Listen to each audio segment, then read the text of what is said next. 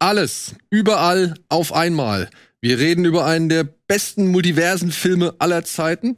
Wir reden über einen der besten Actionfilme aller Zeiten, anlässlich seines 30-jährigen Jubiläums. Happy Birthday, Hardboiled. Und wir reden über Älterwerden, den englischen Adel, die fabelhafte Welt der Amelie und so vieles anderes mit einer absolut traumhaften Besetzung. Viel Spaß bei Kino Plus.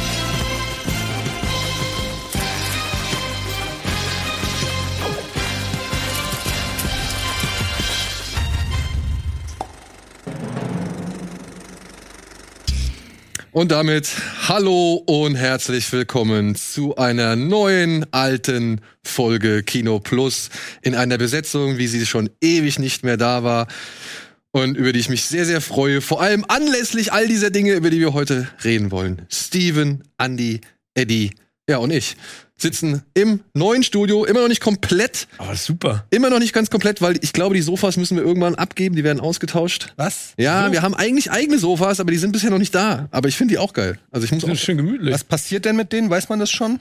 ich denke, die werden hier irgendwo in einem anderen Set verbaut, ne? Mhm.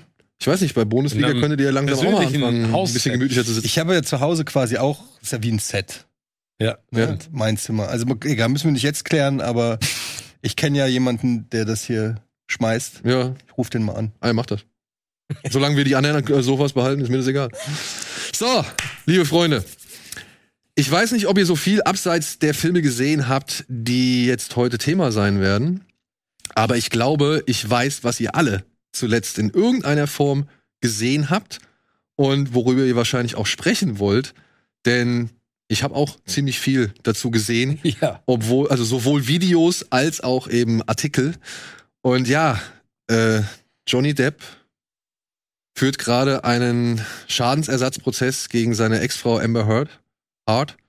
Und es ist, keine Ahnung, eine Seifenoper, wie sie halt kein, kein TV-Redakteur oder, oder Drehbuchautor Hätte besser schreiben können, Der oder? Law and Crime Channel hat den, die Tage seines Lebens, glaube ich. Ja. Ja, das glaube ich auch. Aber habt ihr nicht auch sitzen gedacht, die ganze Zeit und hoffen drauf, dass er sie nochmal verklagt, sie nochmal zurückverklagt. Ja, das wird ja, wenn auch man Pech hat, dass kein Ende das finden. irgendwann Also, ein Film wird? Also ich habe das teilweise wirklich gedacht, dass nicht jetzt, vielleicht schon nächstes Jahr, aber irgendwann, dass das so eine oder, so eine Netflix-Serie wird. Oder sie machen einfach aus den ganzen Sachen, Ja, machen sie einen. Film. Wie Tiger King. Ja, Hey, sowas, Kramer ne? vs. Kramer 2. Jetzt mal, ich meine, ganz, überleg mal, all das Material, das da gezeigt wird, wird ja in Zukunft dann auch zugänglich sein. Ne? Also all die Videos, all die Fotos, all die Sprachnachrichten, daraus kannst du eine so sensationelle, Do also eigentlich eine erschreckende, aber eine sensationelle Doku. Was genau, wissen wir ja bisher immer noch nicht. Da- das ist ja das Problem an der ganzen Geschichte. Aber das finde ich auch das Interessante, dass so viel davon aufgezeichnet ist. Also wenn Nee, das haben sie ja absichtlich gemacht. Das ist ja das Absurde. Die haben sich ja teilweise hingesetzt und gesagt, wir nehmen jetzt beide auf, weil du dürfen ja nicht, du darfst ja niemanden heimlich für, aufnehmen. aber Das hast du ist ja halt gemacht. vor, das, nein, ist vor Gericht ja nicht gültig. Es sei denn, er sieht das und sagt, also es sei denn, es ist nicht heimlich Johnny Depp gegenüber zum Beispiel. Aber es gibt Aufzeichnungen, Ja, aber wo sie die- beide aufgenommen haben und gesagt, und jetzt reden wir einfach mal ein bisschen und zeichnen das auf und reden darüber. Aber da sind ja ganz viele Sachen, wo du das Gefühl hast, das ist ein spontan entstandener Streit. Wie muss man sich das vorstellen, dass die dann sagen, kurz Auszeit, bitte schreib Das nicht verstehe ich auch nicht. Das aber ich dachte, nicht. es gibt doch, es gibt's nicht diese Aussage von ihm mit dieser, mit diesem Foto, wo diese, dieser Bottich Eis in seinem Schritt ausläuft, ne? Mhm. Da, da, das ist auch so absurd, ist, dass wir darüber reden. Aber da hat er doch gesagt, wie kann man als seine Ehefrau, wenn er, wenn er da so passed out auf seiner Couch sitzt, ein Foto von ihm machen, wie das alles sozusagen in seinem Schritt ausläuft. Das machst du ja nicht, weil du es lustig findest und am nächsten Morgen sagst, guck mal, Johnny, da war's wieder total voll. Wie lustig. Naja, aber die haben beide, die haben beide die ganze Zeit schon Ja, immer versucht, Be- Beweise zu sammeln. Das Ja. finde ich auch schon sehr unangenehm. Und wenn dieser Prozess doch eins gezeigt hat, dann, dass die doch beide, sage ich mal, nicht so wirklich, also oder von mir aus ein anderes Verständnis von Harmonie haben als Ja. andere Menschen. Also ich meine, man kann ja momentan nur von den Sachen ausgehen, die jetzt die Partei Depp geschildert hat, ja, sowohl die Zeugen für ihn als auch er selbst. Und allein diese, diese Geschichte von wegen, er versuchte auf dieser Insel einen Entzug zu machen und sie enthält ihm die Medikamente vor. Ach, auf den Bahamas. Genau. Eine Stunde, muss man dazu sagen. Ja, aber warum machst du das? weil ihr gesagt wurde wahrscheinlich, der darf vor 16 Uhr keine von diesen Pillen bekommen. Und er sagt, mir geht's so schlecht, gib mir die jetzt bitte. Und sie sagt, nein. Weil sie halt Boss. Ja, aber Boss das wissen wir halt nicht. Das ist die Das aktuelle, halt der, Ja, aktuelle nur Theorie. Es wirkt halt schon irgendwie immer aus so einem, als, als nur meine außenstehende Meinung, ja, und, und Wahrnehmung. Aber als, weiß nicht, haben die auch teilweise das irgendwie gesucht. So Machtspiele. Ja, genau. Ja. Dass das halt wirklich immer irgendwie eine Form von sowohl Abhängigkeit wie halt auch eben Beweis von irgendwie eben Unabhängigkeit ist, so, ja. Und Ey, ich meine, da gibt es ja tausend Gutachten, ne? Auch von der Mhm. äh, Psychiaterin, Die von jetzt- gestern, oder was? Ja, genau, die angeheuert Curry. wurde, genau, die, die im Prinzip ein psychiatrisches äh, Profil anlegen sollte von Amber Heard Aufgrund der, aufgrund der. also nicht ihrer, also sie hat sich Ja, nicht mit sie ihr zusammengesetzt. Doch, sondern- doch, doch, doch. Hat sie danach, okay, ja. nee, nee, nee, sie hat Nee, sich damals. als Teil, als Teil des Programms haben die sich zusammengesetzt. So. Auch mit, mit, also sie und die Psychiaterin haben sich Genau. zusammengesetzt. Also Daraufhin hat Profil mehrere erstellt. Tage. Daraufhin hat sie das auch erstellt. Ja, ich meine, also ich glaube, am Ende des Tages muss man sich ja fragen, was wird am, was wird am Ende dieses Prozesses rauskommen? ja. Also Johnny Depp versucht sich zu rehabilitieren. Wird ihm nicht gelingen. ist, ist halt die große Frage. Also wenn, wenn sie ihn, wenn sie sie sozusagen wegen Verleumdung verurteilen, ne? Dann wird diese Welle, jetzt gab es heute dann auch die Schlagzeile, sie äh, wendet Psychotricks an, indem sie sich genauso anzieht wie er. Das ist normal. Ja, die Frage ist nur, was passiert. Und er, er hatte in einigen Punkten recht. Also diese Aussage, die er getätigt hat, dass er aus dem Franchise Pirates rausgeworfen wird, aber dass Disney immer noch unfassbar viel Geld mit der Figur Captain Jack Sparrow macht, ist, ist ja schon interessant. Ne? Mhm. Aber ja, ich, ich meine, Amber Heard hatte nie eine richtige Karriere, muss man dazu ja auch sagen. Eine kleine hatte sie. Aber ich gebe insofern Daniel recht. Ich glaube, das hast du gestern oder vorgestern gesagt. Ich glaube auch, da geht keiner von den beiden positiv am Das Ende raus. Aber- Die sind beide geschädigt dadurch. Und ich meine, wir können immer sagen, wir wissen, was Depp für ein Typ ist. Wir kennen den seit 30 Jahren. Wir wissen, dass der ein bisschen verdrogt und ein bisschen versoffen ist und so, aber trotzdem seine Arbeit macht. Er ist nie irgendwie negativ gegenüber Frauen aufgetreten, aber das können wir natürlich alles nicht wissen. Ähm, ich ich könnte mir vorstellen, dass dann gesagt wird, all diese schockierenden Bilder, wenn er dann in der, in der Küche randaliert oder so. Ich glaube, die Fans sagen, naja, wir wissen ja, wie er ist. Das ist halt Johnny. Das ist aber genau der Punkt. Ich glaube, es geht nicht, also es gibt natürlich einmal die juristische Seite, wer da Recht hat und wer da gewinnt, und dann gibt es nochmal sozusagen die öffentliche Meinung. Mhm. Und die war ja sehr ramponiert bei Johnny Depp. Das kam ja auch dann, kam noch das MeToo, ich weiß nicht, war es vor MeToo oder es kam so ungefähr zu dem vor Zeitpunkt.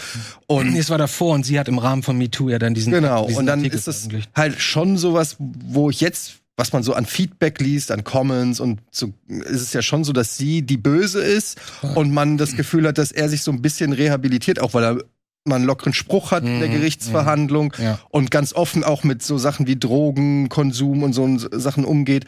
Und ich habe schon das Gefühl, dass er da rausgehen kann als moralischer Gewinner. Kommt natürlich drauf an, was noch für Enthüllungen gibt und was noch Wir haben sie ja noch gar nicht wird. gehört. Genau, Ja. aber ich habe das Gefühl, da, es ist eine Chance für ihn und ich glaube, das wird man ihm auch gesagt haben. Deine Karriere ist quasi jetzt eh am Arsch.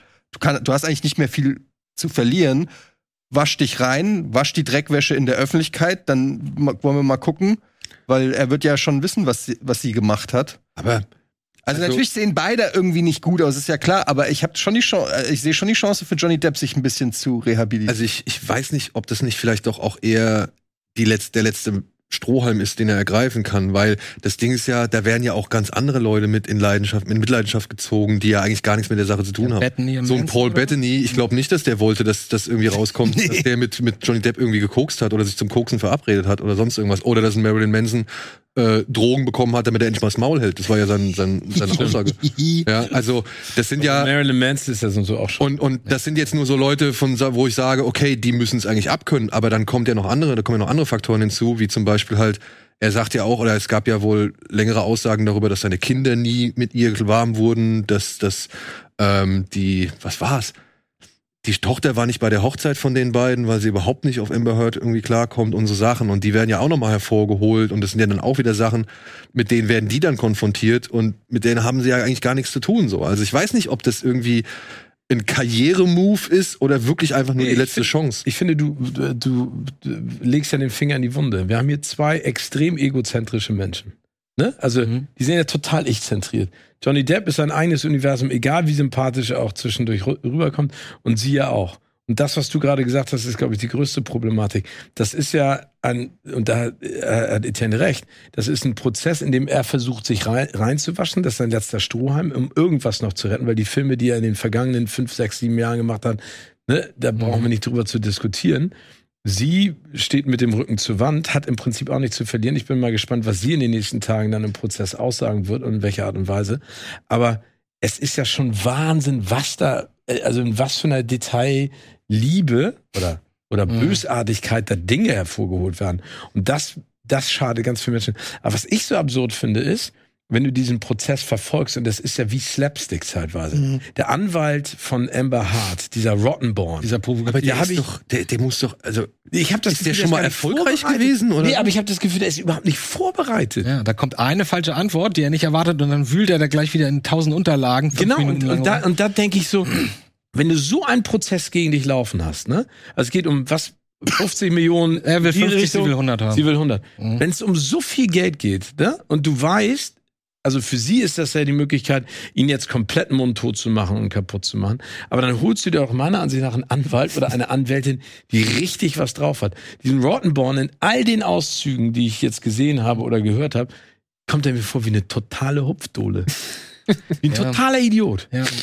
Ja, Oder? Ich fand auch diese Provokation immer, immer ein bisschen seltsam. Ja, aber das genau. kann natürlich auch ein bisschen Teil des Konzepts sein. Ja, sie wollen ihn wahrscheinlich aus dem Konzept bringen, ne? Ja, ja, genau. Aber wenn du immer wieder sagst, ist das richtig, ist das richtig? das ja, finde ich bewundernswert teilweise, wie der sich da schlägt. Also wenn der, habt ihr das gesehen, wo er diese äh, Schlagzeilen vorlesen musste, Ja, ja. beziehungsweise wo der Anwalt, also die so und so in Touch hat geschrieben, die Familie wendet sich von ihnen ab. Und nee, also, Ist, ja. ist that correct?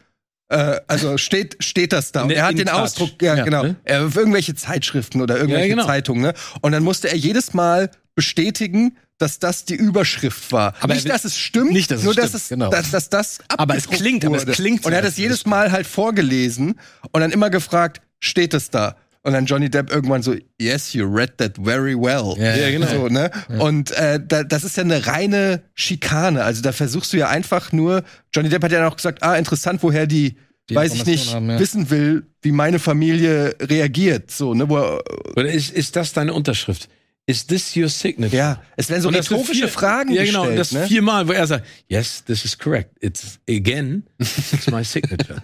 Ja, das ist doch reine Provokation irgendwie. Und ich finde es dann bewundernswert, dass ein Johnny Depp dann da sitzt, irgendwie das so noch einigermaßen ruhig. Ich denke mir dann immer, wenn ich da sitzen würde und hätte da so einen schleimigen Anwalt, der Dreckwäsche von mir waschen will, ich würde direkt so, ja, was soll denn die Frage jetzt? Was willst du denn? Natürlich, Das ist doch kein Beweis, weil ich habe doch jetzt schon dreimal gesagt, das ist meine Unterschrift. Und damit hätten wir ein großes Problem des Rechtssystems in Amerika vielleicht aufgedeckt. Ja, warum? Weil die machen. Naja, weil wenn er sich jetzt aufregt darüber, Ja, dann heißt es gleich, er ist aggressiv. genau, dann steht er bei der Jury automatisch schon wieder schlecht da. Jeder, das ist ja das Schlimme, jeder kleinste Fetzen an Emotionen wird ja halt missbraucht, um irgendein Urteil Genau, zu selbst formen. die, selbst die Fragen, die dann sustained werden, also wo dann der Einspruch an, äh, äh, abgelehnt wird oder die Frage nicht gestellt werden darf, die ist ja in dem Moment, wo sie gestellt wird, steht sie ja trotzdem im Raum. Und ne? die Leute haben's Würden- gehört, ja. Genau, so war das auch bei der Psychologin. Würden Sie sagen, dass eine äh, Frau, die äh, bipolare äh, Störungen hat, dass die traumatisch irgendwas dann so, Sexuelle und, dann, Gewalt und so. und dann sagt sie, kann, kann man so nicht sagen. Würden Sie sagen, dass eine Frau, die bipolare, und dann stellt die die exakt gleiche Frage und ändert ein Verb oder so, ne? Und dann so, das kann man so nicht sagen. Aber die hat sich auch gut gehalten. und das hat sie dann fünfmal, und dann stellt die fünfmal die gleiche Frage. Und alles, was dann natürlich in deinem Kopf übrig ist, ist, ja, bipolare Störung, Hervorgerufen. genau. Und dabei wurde das gar nicht bestätigt oder Ja, so, ne? ja, Aber ja. das ist halt, da sind so viele Psychotricks und so in dieser, in dieser Gerichtsverhandlung. Aber ich meine, überleg mal, was da gerade alles passiert, ne? Also Will Smith ist jetzt vielleicht auch nicht das beste Beispiel, aber der hat ja vor Jahren auch mal gesagt, dass er ja nichts anderes tut, als drei Anwälte oder Anwältinnen 24-7 zu beschäftigen gegen all die Klagen, die da einrollen. Hm. Ne? Also ob das Fans sind, Studios, Leute, die, keine Ahnung, sich auf der Straße von ihm genötigt gefühlt haben. Das ist ja die ganze, das ist das amerikanische Rechtssystem. Ja. Und wenn du dir jetzt mal die Schlagzeile auch anguckst mit Bill Murray, der, wie nennen sie ihn, den Tornado am Set oder Hurricane? Nee, den nennen sie, Ja. nee, den nennen sie den Murricane, glaube ich, ne? äh, Der soll ein wenig touchy gewesen sein. Bill Murray? Nein, nicht Bill Murray. Ja. Und deswegen. Jetzt ganz neu? Ganz Aber pass auf, äh, das sind alles noch Behauptung. Nicht, Behauptung, ne? Das ist alles noch nicht so wirklich ähm, Ja, aber, irgendwie aber, geklärt. nee, aber ich glaube, das geht ja in die Richtung, über die wir auch gerade gesprochen haben. Du kannst, und das ist das Problem an diesem Prozess, und da hast du ja absolut recht, du kannst alles behaupten, die Antwort wird gar nicht abgewartet, sondern Ja. das Bild, das bleibt, Ja. ist diese Behauptung, könnte ja wahr sein. Genau. Obwohl vielleicht die Psychologin, der Polizist gesagt hat oder wer auch immer, nein, das stimmt nicht. Oder kann man so nicht sagen. Das hängt von der Situation ab.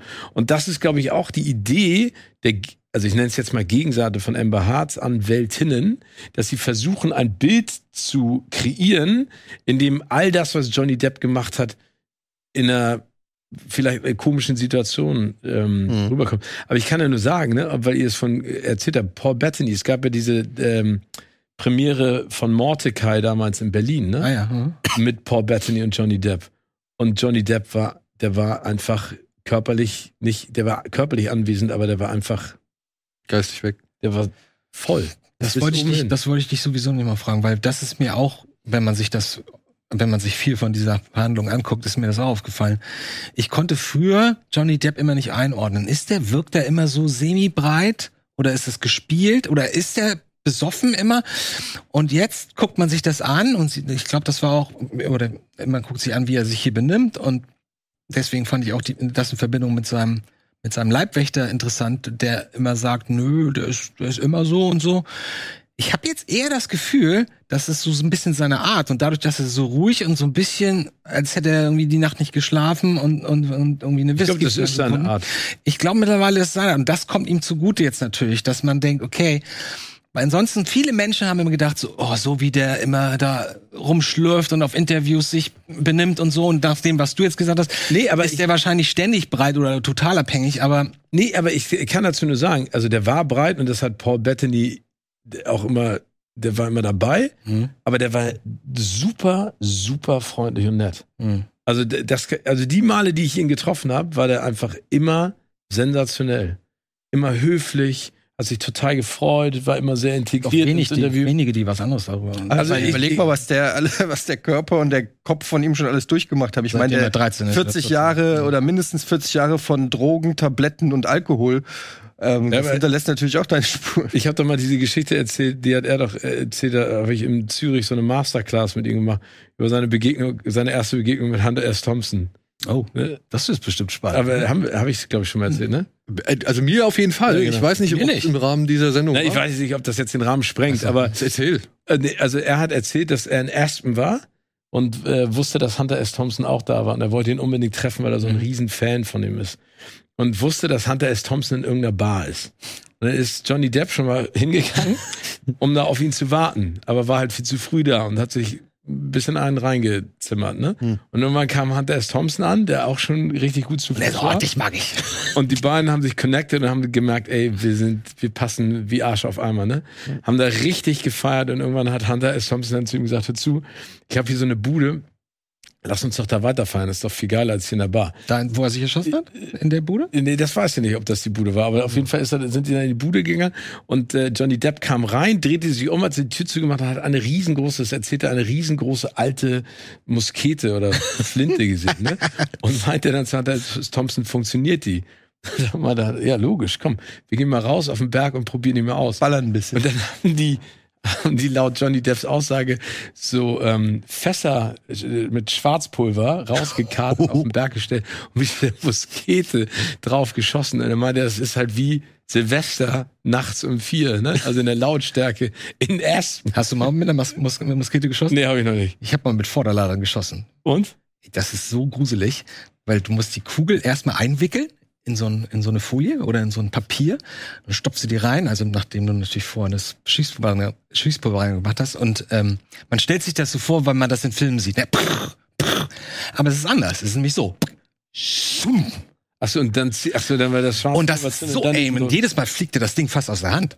Weil das so Wieso Rückstoß hast hat. du mit einer Muskete Weil geschossen? mein Vater früher in so einem Oldschool-Waffenclub war, wo die halt so 18. bis 19. Jahrhundert Waffen. mit Oh, Waffen hier kommen ganz neue Geschichten. Tja, Na, auf jeden Fall haben die dann da rumgeschossen und daraufhin die ganz alten Pistolen. waren die beiden so, dass, äh, dass Johnny Depp dann ein Zimmer gekriegt hat in dem, in dem Haus von, äh, von Hunter S. Thompson in Aspen. und hat dann unten im Keller geschlafen und äh, hatte so eine Nachttischlampe, also so eine Öllampe, immer auf so einem Fass stehen und hat dann irgendwie Monate später ist rausgefunden, dass das auch ein Fass mit Schwarzpulver war. Nein, aber also ich muss dazu sagen, um, um nochmal, dann können wir auch drüber aufhören.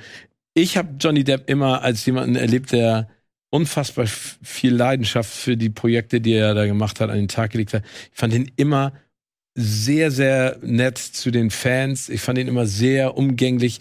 Und das, was du auch gerade gesagt hast, war immer offen. Ne? Also hat immer alles erzählt. Also auch diese Mhm. Hunter S. Thompson-Geschichte muss er Mhm. nicht erzählen. Mhm. Ähm, und ich glaube, dass wenn er da jetzt seine Wäsche sauber wäscht und äh, da geradlinig rausgeht, dass er sich, also er wird einen Zacken in der Krone immer noch haben. Ne? Also er ist ja aus den großen Franchises raus, aber ich glaube, er könnte es schaffen. Ich, Also es halt, wird- Es wird dauern, meiner ich würde ihn aber trotzdem auch als jemanden einschätzen, der mit ein bisschen Abstand, weil er halt n- immer noch ein, talentierter Mensch ist, was das Schauspiel angeht. Es könnte passieren, dass in fünf Jahren plötzlich die große Rolle kommt und bumm ist er wieder mittendrin. Ich will nur noch eine Sache machen, äh, sagen, aus, weil ich das so ein bisschen schwierig finde. Ähm, ist euch aufgefallen, dass alle Welt, jede Zeitschrift, das Internet, Twitter, alle auf Johnny Depps Seite sind, so von vornherein? Immer. Ich meine, das ist, Gut, der Mann ist lange im Geschäft. Man muss ja auch mal vergleichen, wer hat die größere Fanbase. Ja, ne? ja. Also der ist jetzt wie viele Jahre als Schauspieler aktiv? So Fast 21 40. Jump Street war er ja schon fast der, 40. die, die Kultfigur so. Also da sind eine Menge Leute, die glaube ich automatisch auf seiner Seite mit stehen. Deutlich sind, mehr. Die mit ihm aufgewachsen Die mit ihm sind, so aufgewachsen wir. sind und die halt wahrscheinlich auch dann deutlich mehr Lärm machen als die Fans von Amber Hart. So. Aber ich finde das so naiv, von vornherein zu sagen, für Johnny, wir wissen, ihr wisst es nicht, ihr könnt es Nee, nicht. weiß wissen. ich habe, das, das ist auch Ich mein. Gefühl. Ich bin auch gefühlt jetzt gerade da durch die, die Eindrücke de, der letzten Tage vor Gericht. Aber ich finde das so schwierig, wenn alle schon sich voll darauf einschießen und sagen, sie ist die Böse, sie ist die Böse, sie ist die Böse. Wusstet ihr, dass die drei Monate mit Elon Musk zusammen war? Klar, aber Ja. das war ja, das war ja nur Zeitvertreib, hat sie heute gesagt. Trauerbewältigung. ja, um, um Und Zeitvertreib. Ja. Zeitvertreib. Ich, ich, in meinem Kopf hat der nach, äh, der nach drei Monaten gesagt, holy shit, holt mich hier raus. Ja, glaube ich auch. Da kam einfach ein Helikopter geflogen mit so einer Strickleiter, ist er so dran. no way. Ich bin auch sehr gespannt auf seine Aussage und auf die Aussage von ihrem anderen. Wird der verhört, Elon Musk? Der ist eingeladen als, als Zeuge. Als Zeuge, echt? Und, und der hier, der Freund von Seth Rogen. James Genau. Franco. Ah, James Franco. Franco auch. Ja. Echt? Wieso denn Ja. James Franco? Weil sie mit dem angeblich eine Affäre gehabt Ja. haben. Das wird jetzt alles schön, richtig schön ausgebreitet vor der gesamten Ja, und ich Welt. meine, James Franco ist nun auch, also, Der hat auch drin. kein Kein Kind von Traurigkeit. kein Kind von Trauer. kein Kostverächter, ja. Ja, aber das ist ja auch egal. Die machen ja, Sicher. solange die ihren Job machen, ist ja alles cool. Solange er niemandem wehtut, ist alles cool. Ich Also frage mich nur, ich Ja. frage mich vor allem aber jetzt erstmal, was hier mit Frau Hart passiert, äh, wenn jetzt Aquaman 2 kommt. Ist gecancelt ohne sie, ne? Äh, also, beziehungsweise sie ist rausgeflogen, oder? Sie ist noch nicht rausgeflogen. Also Ich habe zumindest gestern noch nicht gelesen, sie war draußen. Wo hast du das gelesen? Rausgeschnitten. In diesem Internet. Ja. Ich guck mal kurz mal nach. Internet? Ähm, brauchst einen Computer für. Also ich habe bislang noch keine offizielle Mitteilung bekommen. Äh, Aber jetzt sind wir mal Aber ich finde, man muss ja auch noch mal eine ist Sache doch keine festhalten tragende Rolle. Sachen, ne? Nein, aber Wir reden ja am Ende immer noch, also wenn es stimmt, dass er sie verprügelt hat, dass es wirklich häusliche Gewalt gab, ne? Und auch, auch sexuelle Nötigung und sexuelle Gewalt, Ja. dann ist das, dann ist, egal wie nett er war, das geht, äh, Dann ist geht vorbei. gar nicht, ne? Dann ist Also das muss man ganz ehrlich auch sagen, ne? Also wir reden jetzt gerade über einen Prozess, der so läuft, dass er angeblich nicht, also dass er anscheinend nichts getan hat von den Sachen, die ihm vorgeworfen werden, ne? Außer jetzt ja, aber die anderen Sachen, die halt vielleicht nicht unbedingt dem Bild entsprechen, was dort gezeichnet werden sollen, die sind jetzt halt auch nicht wirklich gerade Nein, geil. nein, nee, ich, ich, ich glaube, wir reden immer noch, also das meintest du auch, man muss halt immer aufpassen, also wir reden immer noch über eine Situation, wo jemand extrem drogenabhängig und alkoholabhängig war und viele Dinge getan hat, die nicht gut sind, ne? Und man trotzdem darüber spricht, dass man sagt, eigentlich ist er ein netter Mensch. Ist er ja auch, aber ich finde, man muss immer aufpassen, in welche Richtung das dann geht. Weißt du, was ich meine? Klar. Aber ich glaube, also in meinem Kopf ist es so, wenn er wirklich das gemacht hätte, wäre er nicht so doof gewesen und wäre vor Gericht. Aber er verklagt ja sie. Mhm. Das ist ja der Fall, wo Johnny Depp sie verklagt. Das wäre Ey, aber sind gut, so Christoph Daum absurde- hat auch gesagt, ja. nimm, mal, nimm mal eine Haarprobe. Aber ja, aber das wäre schon Bill Clinton hat gesagt, I never had Sexual Relations. Sexual With this relationship person. with this woman. yeah, with this woman. Ja. Was ist denn für Sie Sexual Relationship eigentlich? Ja gut, also wir, es bleibt spannend, aber man kann sich das Ganze auf dem YouTube-Kanal von Law and Crime, heißt das so, Ja. Angucken. Es gibt da auch so Snippets, Zusammenfassungen. Also teilweise Aber- sind ja die Sessions acht Stunden Ich live. gerade sagen, oder sieben Stunden live kann man Ja, auch machen. Aber man kann sich dann auch noch mal so äh, halbstündige ähm, Zusammenfassungen angucken. Und ich bin auch, muss sagen, äh, komplett hooked. Das ist echt guilty pleasure mittlerweile. Ich habe Sowas auch schon ja ganz vielen mehr. davon erzählt, die das noch gar nicht kannten. Die sind jetzt auch alle dabei und so. Und jedes Mal, wenn ich bei YouTube sehe, oh, der Prozess geht weiter, alles klar. Also es ist einfach, das sage ich ganz ehrlich, auch wenn es auf dem Schicksal, auf dem Rücken von zwei Leu äh, zwei Menschen ist, was natürlich irgendwo auch tragisch ist, für mich als Konsument, ist es Entertainment vom Feinsten. Gibt es da eigentlich eine Deadline fürs Urteil? Also, so wie morgen das Urteil bei Boris Becker? Bis morgen? Ist das morgen? Das ist morgen. Das verfolge ich zum Beispiel gar nicht. Uiuiui, das Kann der, auch nicht gut kann der in, bei in den. Knast kommen? Ja. Boah. Der wird sich ärgern, dass er keine Schlagzeilen kriegt. Also angesichts der Sache. Komm, ist es safe oder beziehungsweise Nee, morgen gibt es das Urteil. Also- das ist äh, offiziell. Also, morgen gibt es das Urteil, ähm, ob er in den Knast muss oder Und nicht. gibt es da schon eine Tendenz? Kann man das Ja, schon er hat, Also, er hat ist in vier Sachen von unterschlagen. 24 Punkten schuldig gesprochen worden. Also, äh, schon mal in- der ersten Instanz. Und äh, also die Konsequenz könnte sein, dass er in den Knast geht. Aber dann so Uli Hoeneß-mäßig Edelknast für ein Jahr und dann wieder raus oder so? Nee, nee, ich glaube, es geht um mehr Jahre. Weil er halt so viele Besitztümer angeblich Mhm. verheimlicht hat, so wie die, das Haus seiner Eltern, was ihm gehört. Und das haben sie dann heimlich weiterverkauft. Und also er hat ja, glaube ich, versucht zu tricksen. Zumindest ist das der Eindruck momentan, dass er sehr viel versucht hat zu tricksen, um. Wir können doch mal, wir können doch mal eine Folge Kino Plus mal nur Boris. Law and Crime. ja, genau. all diese Fälle nochmal. Promis vor Gericht. Ja. Ja, Ja. holen wir alles nochmal raus. Aber dann wären wir, glaube ich, auch in einer anderen Sphäre, oder? Das wäre doch schon wieder True Crime Podcast, oder? Aber gibt's doch nicht True Crime Hollywood, oder? True Crime Hollywood gibt's noch nicht. ja, ich glaube, es gibt schon genug, die sich damit auch beschäftigen. Ja? Ja. Weiß nicht. Alec Baldwin. Oh, habt ihr Oh, das nee. gesehen? Das, das Live-Video von der, von der Bodycam von den Cops? Nee. Wie er am Set ist und er ist echt total gefasst oder versucht sich irgendwie ein bisschen zu sammeln. Und sagt, sagen Sie mir einfach, was ich machen soll. Ich komme mit. Ja, wir würden Sie gerne interviewen. Sie sind nicht verhaftet, aber wir würden Sie gerne mitnehmen. Ja, ja, alles klar. Sagen Sie einfach, was ich tun soll. Ich mache alles. Also es ist, er ist so voll, steht unter Schock und will das alles nur ganz klar und ordentlich und sauber machen. Ich glaube, er ist gar nicht angeklagt, oder? Nö, Ja, ist auch so eine Produktion, ne? Also, Ey, und dann- dann- dann- fällt auf jeden Fall zurück. Dann siehst du auch die, die Dame, die die Waffenmeisterin Ja. war, die, Die- im Auto sitzt. So, die sitzt da so im Auto. I fucked it up completely. I fucked Ich meine, wie ist da, ich verstehe bis heute nicht, wie das überhaupt, deswegen finde ich den Prozess auch spannend. Ich verstehe es überhaupt nicht, wie das überhaupt möglich ist, dass da, weil am Set dürfen wir gar keine scharfen. Frag mal Brandon. Äh, hä? Ja. Frag mal Brandon Lee. Ja, und nach Brandon Lee dachtest du, sowas wird doch nie wieder passieren. Und ich wusste auch nicht, dass sie, dass er nicht nur die, die Kamerafrau oder, oder Regisseurin, nee, Kamerafrau. Kamerafrau. Die Kamerafrau und den, den Regisseur hat er auch getroffen. Der Ja. auch Ja, was aber dafür spricht, dass das halt eine präparierte Filmwaffe war, deren Innenleben halt weggefetzt ist. Ja. Ach, weil, weil er nur einmal geschossen hat? Ja. Aha. Okay. Also so, es gab bei, das habe ich schon ein paar Mal erzählt, es gab bei Twitter halt äh, von einem dieser Waffen, ähm, wie soll man sagen, Waffenbauer beim Film, gab es halt so ein, ja. so ein Thread, wie er halt erklärt, was das eigentlich für Waffen sind und dass es nicht immer, immer unbedingt scharfe Waffen sind, sondern dass da halt auch so eine Art Gasprojektil drin ist, um eben halt diese Stichflammen zu erzeugen, weil die normalen Waffen diese Stichflammen gar nicht erzeugen würden. Mhm. Ja, und ähm, es könnte halt so sein, sage bewusst, es könnte so sein, Mhm. dass halt dieses Projektil, dass der Druck dieses Projektil oder diese, diese Vorrichtung rausgefeuert hat, was halt erklären würde, warum halt zwei Leute getroffen worden sind. Weil das hatte mich tatsächlich auch irritiert. Ich dachte, er hätte nur einmal geschossen. Aber hat er offensichtlich auch. Hm. Klingt so wie ein wirklich der absolut unglaublichste Freak-Accident, die man sich vorstellen kann. Ich meine, Ja. damit rechnest du ja Ich bin nicht. einfach froh, dass ich dann mich gegen die Hollywood-Karriere entschieden habe, wenn ich das alles mitkriege. Ja, Ja, ich auch, also ich finde ein bisschen traurig, weil ich hätte Ja. dich gerne häufiger gesehen auf Ja, der großen. Leinwand. Aber, ja, aber das ist einfach Haifischbecken. Da bin ich echt happy. ja, aber du bist doch der Hammerhai unter den Haifischen. Aber wir können, es, es Ich ja bin der vorbei. Schweinswal. Schweins. Ich schwimme immer orientiert. Von dir nicht auch auf diese Kette Schweinske da? Wie heißt die? Was? Schweinske. Schweinske. Schweinske. Von Schweinswal. Genau. So, jetzt haben wir viel über Waffen und Schwarzpulver Ich geredet. dachte, und wir so reden weiter. über was, was wir zuletzt gesehen haben oder so. Was hast denn du das gesehen? Ich, ich dachte, die anderen hier, guck mal. Ich habe. Was hast du denn also zuletzt gesehen? Wir reden ja noch über Hardboiled, reden wir gleich. Ja. Aber ich habe äh, zum ersten Mal in meinem Leben ähm, wir Kinder vom Bahnhof Zoo geguckt. Den alten, Die Serie. den alten, Den Film. Achso, der alte Film, Film. ja, Nicht aus das. den 80ern. Geil, oder? Und ich kannte den nicht. Wir hatten mal das Buch, glaube ich, besprochen in der Schule oder irgendwie so. Ich weiß es nicht mehr genau, da war was. Und ich weiß natürlich, dass das damals großes Thema war und berüchtigter Film. Und ich weiß nicht warum, aber irgendwann habe ich gedacht, so, ich hol dies, das jetzt mal nach.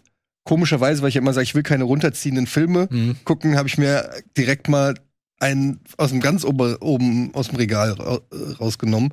Und ähm, ja, handelt, äh, für alle, die es nicht wissen, handelt aus, vom Drogenmilieu in Berlin Anfang der 80er Jahre und von einem, ich weiß nicht, wie alt ist die, 15, 14? Ich glaube, 14. jünger. glaube ich. Ja. ja, irgendwie 14-, 15-jährigen Mädel, das äh, sozusagen in die Heroinabhängigkeit rutscht.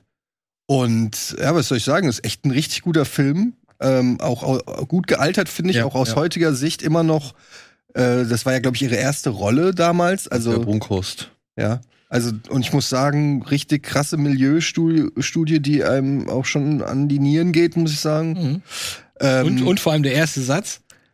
Das erste, was du siehst, ist so ein, so ein Treppenhaus, so ein trauriges, dunkles, dreckiges Treppenhaus. Was mir auch nicht unbekannt vorkommt. Ich so, das sieht genauso aus wie früher bei mir. Und dann sagt sie, bei uns im Haus riecht's in den ganzen Ecken nach Scheiße. ja, ja, genau. Und ich so, so ein Plattenbau ist das, ne? So ein richtiges. Genau, wo die Leute, wo die Leute in den, in die, in die Aufzüge pissen und in die, irgendwo in die, irgendwelche Ecken kacken und so. Ja. Also auf jeden Fall ziemlich schonungslos, ziemlich krass mit äh, schlimmen expliziten Bildern, wie Leute sich die Spritze setzen und so. Also ja, sehr, sehr heftig, aber ich bin irgendwie trotzdem froh, dass ich den jetzt mal von der Liste streichen kann, dass ich den mal gesehen habe. Und hat auch schöne Momente, diese ganzen Dav- David Bowie-Momente, wo sie dann so auflegen. David Bowie spielt da mit in dem Film. Ja, weil, weil sie ihn, sie wollten unbedingt damals den Song haben. Ja? Ich glaube, die Produzent, wer war, Bernd Eichinger hat das produziert, glaube ich, ne? Und ich glaube, seine Frau damals war so Bowie-Fan und wollte unbedingt diesen Song in dem Film haben. Er dachte so, Heroes passt da perfekt rein in dieses total negative Milieu. Und dann haben sie das mit ihm gedealt und dann hat Bowie gesagt, ja, ich glaube, ja, nur wenn ich mitspielen darf oder irgend sowas. Ja, der, und das hat mich nämlich noch gewundert, weil diese Szene, wo sie beim Bowie-Konzert sind, Mhm. Ist richtig lang. Und es wird teilweise wird einfach mal zwei Minuten David Bowie gezeigt, wie er halt singt und performt auf Ja, ich glaube, das war Bestandteil der ganzen ja, Geschichte. da habe ich auch gedacht, so, okay, also Aber da ist ja nichts Schlimmes. Nö. Also, ne? also es, sondern du sitzt da so und denkst, so, okay. Ja, vor allen Dingen Anfang der 80er Jahre auf dem Höhepunkt äh, seiner ersten Karriere Höhepunkt, oder so, ja, auf dem ersten Höhepunkt seiner Karriere, wenn du so willst. Einfach mal so David Bowie in so einem super dirty Drogenfilm irgendwie schon. Aber darfst du auch nicht vergessen, da war er gerade, war gerade seine Berlin-Phase vorbei, ne? Also er war voll drin in dem Thema, hat die Stadt geliebt. Und dann kommt jemand und sagt, hier, wir haben eine richtig War, harte sein Geschichte. Studio, war, war es nicht da am Potsdamer Platz? Sein Studio? Ja? Das weiß gar ich nicht. Weiß ich auch nicht, wo das Studio war. Ich dachte, das wäre da gewesen. Ich glaube, das gibt's auch noch so. Ach, da hängt ein Schild, ne, an der Ja, Tür. Also genau. hier war David Ja. Bowie. Also, ja. Also ich glaube, ich weiß nicht, ob ich da jetzt. Ich finde nach wie vor die Szene beeindruckend, wo sie das erste Mal auf diesem öffentlichen Klo ist und dann kommt der eine Typ aus der Toilette ihr. raus und, und äh, nimmt diese Spritze und spritzt so dieses Blut raus, weißt du? Oh ja, der Typ. Also beziehungsweise der sich gerade halt Der wirklich in diesen spritzt sich Ja, genau, und der sich aber halt irgendwie das Ding hier irgendwie gerade aus dem aus den übelsten Wunden da irgendwie rausgezogen hat und wie sie sich halt gegenseitig vollkotzen. Das finde ich nach wie vor auch eine beeindruckende Szene vom Effekt her, weil das wirkt halt echt. Ah, es ist so furchtbar. Das ist einfach so. Ja, aber es weil ist das nicht so- toll, dass ein Film von 1982 aus Deutschland so, so eine Wirkung immer noch hat. Ja, ist doch aber auch Ja, 40 Jahre gleichzeitig. später, äh, boah, ich bin froh, dass ich nicht in Berlin geil. Ist Boot, Boot ist genauso. Boot kann man sich immer angucken. Der wird nie alt. Ja. Der funktioniert immer. Ja.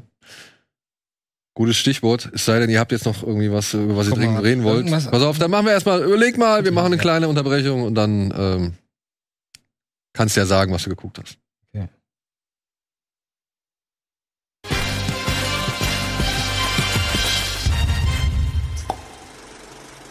Ja. So, da sind wir wieder. Hm. Eddie, Andy, Steven und ich. Und Ah, ich habe doch was gesehen. du hast doch was Ich habe gesehen. auch was gesehen. Aber fangen wir mal. Nee, du. Okay. Also, ich habe natürlich Vortex mir angeguckt. Ja, den bereden wir ja gleich. Den bereden wir da gleich. Aber in dem Rahmen war ich Ah. voll im Gaspar Noé-Film. Ich bin ja so ein heimlicher Mega-Fan von Gaspar Noé. Auch wenn ich die Filme gar nicht am Stück gucken kann, größtenteils, ja. Nee, Also gerade Irreversibel, es gibt, glaube ich, ich weiß ich habe den Film, glaube ich, 30 Mal gesehen und es gibt nicht ein einziges Mal, wo ich nicht ausgemacht habe bei den berühmten acht Minuten da in der Mitte und so. Aber ähm, ich habe immer bei Irreversibel am Anfang nicht verstanden, was die, da sitzt so ein nackter Mann. Der sitzt so und der philosophiert über das Leben, die Zeit tötet alles. Und ich so, okay, was soll das? Und ich habe dann erst letzte Woche geschnallt, dass das ein Typ ist aus dem Film davor. Aus einem Film, den Gaspar Noé davor gemacht hat. Einem seinem ersten großen Film. Und dachte, den gucke ich mir mal an. Wie heißt denn der? Menschenfeind. Ist okay. Gucke ich mir Menschenfeind an. ich glaube, ich habe noch nie etwas so Negatives gesehen wie diesen Film. Das, du, du siehst einen frustrierten Schlachter, der diverse Probleme in seinem Leben hat und diverse Macken. Und du hörst die ganze Zeit seine Gedankengänge und er kotzt sich die ganze Zeit übers Leben aus und über alle und über die Reichen und über die anderen, über die Nachbarn und die Ex-Freunde heißt und seine das? Frau. Menschenfeind. Menschenfeind heißt der. Das schreibe ich mir mal. Von 1996. Das ist die Fortführung eines Kurzfilms, den er da gemacht hat. Den gibt's auf Arte. Den gibt's auf Arte, das wollte ich jetzt gerade sagen. Äh, Karne. Und ähm, ich kann nur sagen, wir alle wissen, wie hart und schwierig Gaspar Noé-Filme zu gucken sind, ja? Gerade vor allem die letzten, sagen wir mal. Ähm, ich finde aber, man kann Menschenfeind ziemlich gut gucken, mit einem gewissen Abstand. Der ist ziemlich hart, gerade die, das Finale, was, so, was ich echt nicht hab kommen sehen in der Form, ist ziemlich, ziemlich unerträglich natürlich. Aber bis dahin, ich saß da nur vor und dachte, ist das geil. Und dann hast du danach, um gut drauf zu kommen, wie Kinder vom Bahnhof. nee, danach habe ich natürlich. Was habe ich mir nachher angeguckt? Na, Hardboiled. Dream, äh. Requiem for a Dream. Requiem Das sollte for- jetzt Ach so, sollte Ich guck da ein immer, wenn er äh, runter. Nee, aber wirklich, also es gibt Filme, da kann ich, da kann ich mich nach außen stellen und sagen, ich gucke den Film von außen an und gucken mir nur die Machart an und gucken, was für kreative Entscheidungen gefallen würden, gefallen wurden. Das ist da zum Beispiel auch in dem Film schon so, dass er experimentell im Schnitt ist. Da gibt es zum Beispiel ganz viele Sequenzen, die sind ganz ruhig, Kamera steht und du siehst ihn in der Ecke sitzen und auf einmal gibt's einen Schnitt und dann hörst du einen Pistolenschuss und dann bist du auf einmal auf seinem Close-Up. Mittendrin so, ohne Funktion, einfach nur. Siehst du ihn. Und das passiert so alle fünf Minuten. Und ich dachte, was soll denn das? Ich finde das voll geil. Das hat irgendeine Wirkung. Irgendwas löst das bei mir aus. Aber ich verstehe es überhaupt nicht. Da kommen wir nachher auch noch mal zu Vortex, weil es da auch Elemente technischer Natur gibt, die ich bis heute nicht ganz verstanden habe. Aber zusammenfassend kann ich nur sagen, es ist ein sehr schwieriger Film mit einem sehr, sehr, naja, mit einem Menschenfeind halt, wie er im Buche steht. Aber Leute, die Angst vor Gaspar Noé-Filmen haben, aufgrund von Irreversibel oder gewissen anderen Filmen, Enter the Void und so, ähm, könnten sich da vielleicht mal rantasten. Am Ende gibt's sogar Ein Einstiegs-Gaspar am, am. Ende, am Ende, kurz vorm Finale, blenden sie sogar ein. Achtung, sie haben jetzt die letzte Chance abzuschalten. Der Film startet, das Finale kommt in 15 Sekunden. Im Ernst? Tippen sie runter und dann kommt das Finale. Ja. Okay, jetzt, bin ich mal, jetzt, jetzt hast du meine Neugierde Ja, ja, ja, es Ich ist mir das auch. Menschenfeind, ja. Und das ist der Angst, Typ. aber- Sie Äh, werden, wie gesagt, das ist der sie werden dich hassen. Ja, ja, aber das ist, ach so, weil es den so selten auf Deutsch gibt, ne? Nee, nicht nur das. Äh, ich glaube, die beiden Herren. Du hast Irreversible gesehen? Ja, Ja, aber irreversibel ist, ist nicht Ja? zu ertragen dagegen. ja. ja ich Irreversibel hab ihn nicht oft gesehen, aber zweimal, glaube ich, oder so. Ich habe ihn einmal gesehen. Hat gereicht bei dir wahrscheinlich. Ja, Hast du im ja. Kino gesehen oder? oder? Ich habe ihn im Kino oh gesehen. Gottes Willen. Nee, das könnte ich. Was hast du Den- denn zuletzt gesehen? Ich habe Top Gun Maverick gesehen. Darfst du schon darüber reden? Nein, darf ich nicht. Ja, gut, dann. Schade. Dann. Halt, halt, halt, warte. Du sagst nix. Wo ist die Close-Up? Wo ist das Close-Up von, von? Steven? Okay. Einfach nur ein Gesichtsausdruck. Ich mache ich mach kein Gesicht. Darf Okay. er nicht. Da bin ich. Ja, gut, das ist, der- das ist, der- das ist der Top Gun-Gesichtsausdruck. Hier. so, das war's schon. Gut. Aber ich hoffe, ihr habt euch alle. Von dir weiß ich, von dir weiß ich. Hast du nochmal die Gelegenheit gehabt? Was? Hardboiled. Ja. Ja? Also das Geile ist, ich habe mir, also um mich nochmal so auf Temperatur zu bringen, habe ich mir erstmal den Trailer angeguckt, der so aussagefähig ist wie ein Stück Ton.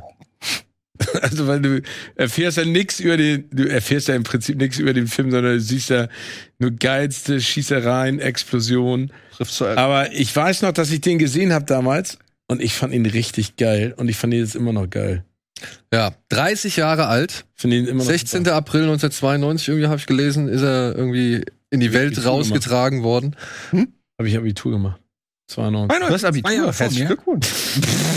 Was hast du? Ich habe jetzt Abitur gemacht. Hast Genau. du jetzt nachgeholt. Endlich. Zum 30-Jährigen, ne? So, Zahn, 30-Jährigen von Hardboiled. Steven studiert jetzt nochmal Zahnmedizin. Nee, aber jetzt mal ganz ernst, guck dir doch mal diesen geilen Trailer an. Der ist einfach sensationell. Guck mal, also da explodiert alles sofort, vor allen Dingen die Autos. Es gibt eine Szene im Trailer, da explodiert das Auto, bevor es überhaupt angeschossen Ja. wurde. die Mopeds Mir explodieren. ist aufgefallen jetzt beim nochmal gucken, dass erstens alle immer erstmal springen, wenn sie angeschossen Genau. werden. Und also, hier. Die, die springen und alles fliegt. Genau. Also alles Blätter. fliegt, ne? Blätter Blätter, und Rauch. Überall Ja. Blätter, Rauch und Zeitlupe. Ähm, der schießt auf eine Wand und irgendwo fliegen Karten. Genau. Oder? Aber fügt, fügt äh, für die Leute, die den Film vielleicht nicht kennen, vielleicht kleinen Überblick. Ja, worum geht's in Hardboiled? Es geht um einen, ja, wirklich hart gekochten Polizisten namens Tequila, der ermittelt im Fall einer Waffenmafia beziehungsweise von Waffenschiebereien. Und es geht um einen jungen Mann namens, oh, wie heißt der? Alan? Alan, glaube Alan. ich. Ja, Alan. Alan ist Mitglied eines Gangstersyndikats und dort so halt sehr beliebt beim obersten Boss. Aber er wird von einem anderen Gangster namens Johnny abgeworben. Der möchte, dass er bei ihm in der Organisation einsteigt, um halt eben Drogen und Waffen und so weiter zu verschieben. Und ja, nun kommt es eben, dass die Ermittlungen von Tequila und eben der Werdegang von Alan innerhalb dieser Gangsterorganisation, dass die sich kreuzen und jede Menge Materialschaden zur Folge haben. Soll man den großen Twist sagen? Ich meine, der Film ist 30 Jahre alt, ne? Oder? Ja. Ja. kann man sagen. Die Krux an der Sache ist nämlich, Alan ist ein Undercover-Cop. Und eingesetzt worden von Tequilas Superintendent, aber der halt Tequila überhaupt nicht darüber in Kenntnis setzt, dass dieser Undercover-Cop da tätig ist. Das Und jetzt- ist so eine geile Szene. Schießt mit der Schrotflinte auf dieses Auto. Ja, das ist der Tank, der explodiert. Aber das fliegende Moped ist noch besser auf Ja. das Schießen. Und ja, es kommt halt, wie gesagt, äh, dazu, dass die beiden sich über den Weg laufen und feststellen, ah, wir sind vielleicht doch gar nicht so verschieden. Wir stehen vielleicht doch auf derselben Seite und dann versuchen sie eben halt Johnny Wong zur Strecke zu bringen. Gespielt von einem wirklich psychopathischen Anthony Wong, der, wie ich jetzt gelesen habe, überhaupt nicht glücklich war über die Dreharbeiten. Weil John Woo muss ihm wohl nichts gesagt haben. John Woo war ihm, war ihm wohl voll, also er war ihm vollkommen egal. Ja, John Woo hat gesagt, ey, mach mal das, mach mal das, stell dich mal da hin, aber warte, jetzt musst du schießen. So, und jetzt musst du irgendwie, keine Ahnung, jetzt musst du irgendwie fluchen und, Jetzt und eine Art Regie zu führen, muss ich mal. und Anthony Wong war wirklich, ähm, war wirklich frustriert offensichtlich und, und sagt auch Jahre oder hat auch Jahre später in Interviews immer noch gesagt, wie schlimm dieser Dreh für ihn war, weil Wu wohl überhaupt keine Ahnung hatte von allem abseits der Action. Er sagt, er ist ein großartiger Actionregisseur, aber alles, was irgendwie daneben passiert ist, das wäre nicht so sein Fall gewesen. Und das hat er noch nie oder selten erlebt bei irgendwie Filmen. Jetzt muss man dazu sagen, Anthony Wong ist jemand, der gerne über seine eigenen Filme meckert, beziehungsweise über die Filme meckert, in denen er mitgespielt hat. Und Entschuldigung, wer ist das von denen? das ist der, der Gangsterboss, dem das Krankenhaus gehört, in dem die Waffen versteckt Ah, der, okay. Ja, der Oberbösewicht. Und der hat aber auch in halt auch echt sehr vielen crappy Filmen mitgespielt. Das muss man halt auch mal dazu sagen. Aber auch geil, dass er dann drüber meckert, dass die Action gut ist, aber der Rest nicht. Ja. Dann selber in so viel Kacke mit. Aber wenn ich, wenn ich jetzt vielleicht einen halben Kritikpunkt an, an, an eben Hardboiled habe, dann muss ich sagen, hat John Woo auch schon bessere Bösewichte hingekriegt. Beziehungsweise der, der Oberbösewicht bleibt hier doch ein bisschen auf der Strecke, weil es Wu meiner Ansicht nach ja vor allem um die Bromance zwischen eben Tequila und Alan geht.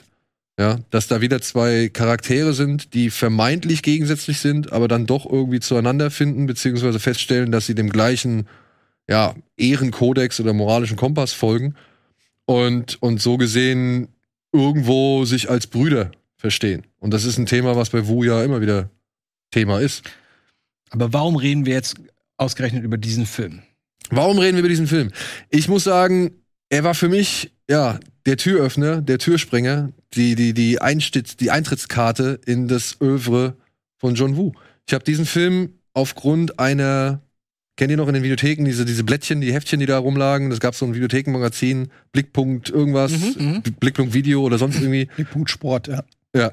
Äh, wo halt immer die neuesten Filme, die jetzt gerade rausgekommen sind, im Monat oder im Monat rauskommen, vorgestellt werden und so weiter. Und dann gab's auf einem Heft, weiß ich noch, hinten eine ganzseitige Anzeige. Ich glaube, das die Rückseite war das Cover von Hardboiled hier, wo er mit dem Baby da steht. Wo ich gedacht, was ist denn das für ein lächerliches nicht, Cover? Die nicht gerade beste Szene im Film, muss man mal ganz ehrlich sagen. Ja, aber diese Szene gibt's ja gar nicht. Er sieht ja nie so aus. Er ist ja nie in dieser Montur, um dieses Baby zu halten. Er hat ja einfach ganz normale Straßenklamotten an. Und ich dachte nur, was ist das? Was soll das? Diese Schrotflinte, diese überdimensionale und das Baby auf dem Arm.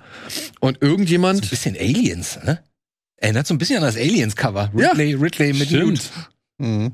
Und, und ich dachte, was, was soll das so? Also ist das hier, keine Ahnung, Kindergartenkopf oder, oder auf Chinesisch oder bla bla bla. Aber irgendjemand schrieb, es ist John Woos Abschiedsgeschenk an Hongkong oder an das Hongkong-Kino und das macht er halt irgendwie mit einem Feuerwerk. Das heißt, in der extremen Version, in dieser Überdarstellung, ist das der Film, der quasi bei dem nichts, also quasi der ganz oben angekommen ist, tricktechnisch und actiontechnisch? Ja, weil er hat damals für damalige Verhältnisse ein Budget gehabt, was noch kaum ein Hongkong-Film von denen hatte. Und hat aus diesem Budget halt, ja, das gezaubert, was wir halt kennen. Aber haben wir nicht geguckt? Vier Millionen. Viereinhalb Millionen Dollar hat der Film gekostet. Aber ich finde, man sieht's. Also verglichen mit anderen Filmen aus der Was? Zeit. Ich habe die ganze Aber Zeit. der Aufwand, das sind alles Sets, Alter. ja, das eben. Ich, alles ich habe ich hab gedacht, dass der teuer ist. Nee, ich, der, viereinhalb Millionen Dollar ist, ist doch nichts dafür. Dafür drehst du in Deutschland äh, eine Liebeskomödie. Ja, aber ich meine, das ist ja immer noch eigentlich ein, ein B-Film-Genre, von dem wir hier sprechen. Und wenn du dir dann anguckst, was in der Zeit Kung-Fu-Filme, Actionfilme ähm, und wie die aussahen äh, und was die für Budgets haben, die waren teilweise noch viel, viel. Also guck dir die Canon-Films an und so weiter. Ne? Das war Klar ist das nach heutiger, nach heutigem Maßstab ist das Low Budget, aber du siehst schon, der hat halt die vier, die viereinhalb Millionen hat er halt in Nicht in die Explosives Story gesteckt. Nee. Gut. Der hat halt vier, der hat für viereinhalb Millionen hat er Sachen explodieren lassen. Ja. das siehst du. Ja. Ja. Und wie gesagt, ich gucke diesen Film, ich nehme ihn dann aus der Videothek mit, weil ich gedacht habe, ja gut, guckst du mal rein, ne? weil, weil es überall angepriesen worden ist, so eine Action habt ihr noch nie gesehen. Und was soll ich sagen? So eine Action hatte ich noch nie gesehen. Hm. Du, also allein die erste Ballerei in dem Teehaus, ja, wo halt wirklich alles in die Luft fliegt und durch die Gegend fliegt und Ja, er über Tische das fliegt. hast du so schön gesagt, es explodiert wirklich alles. Alles, ja. Also egal, ob das eine Salzstreuer ist, der Alles. oder Ja, aber jetzt sitze ich da 1992 davor und, und kenne sowas. da warst du 31. Nee, wie alt war ich da? oh, danke. wie alt war ich da? Äh, 16. 16. Ja, und ich meine, ich kannte Jackie Chan-Filme. Und wir wussten ja alle, oder wir hatten ja alle irgendwie die Liebe zu Jackie Chan entwickelt, weil der ja auch einen Mord Mordsaufwand betrieben hat. Und weil du immer gesehen hast, dass er es selbst gemacht Mhm. hat, so, ja. Und du kannst noch andere Karate-Filme, du kannst die 36 Kammern der Shaolin und was weiß ich so.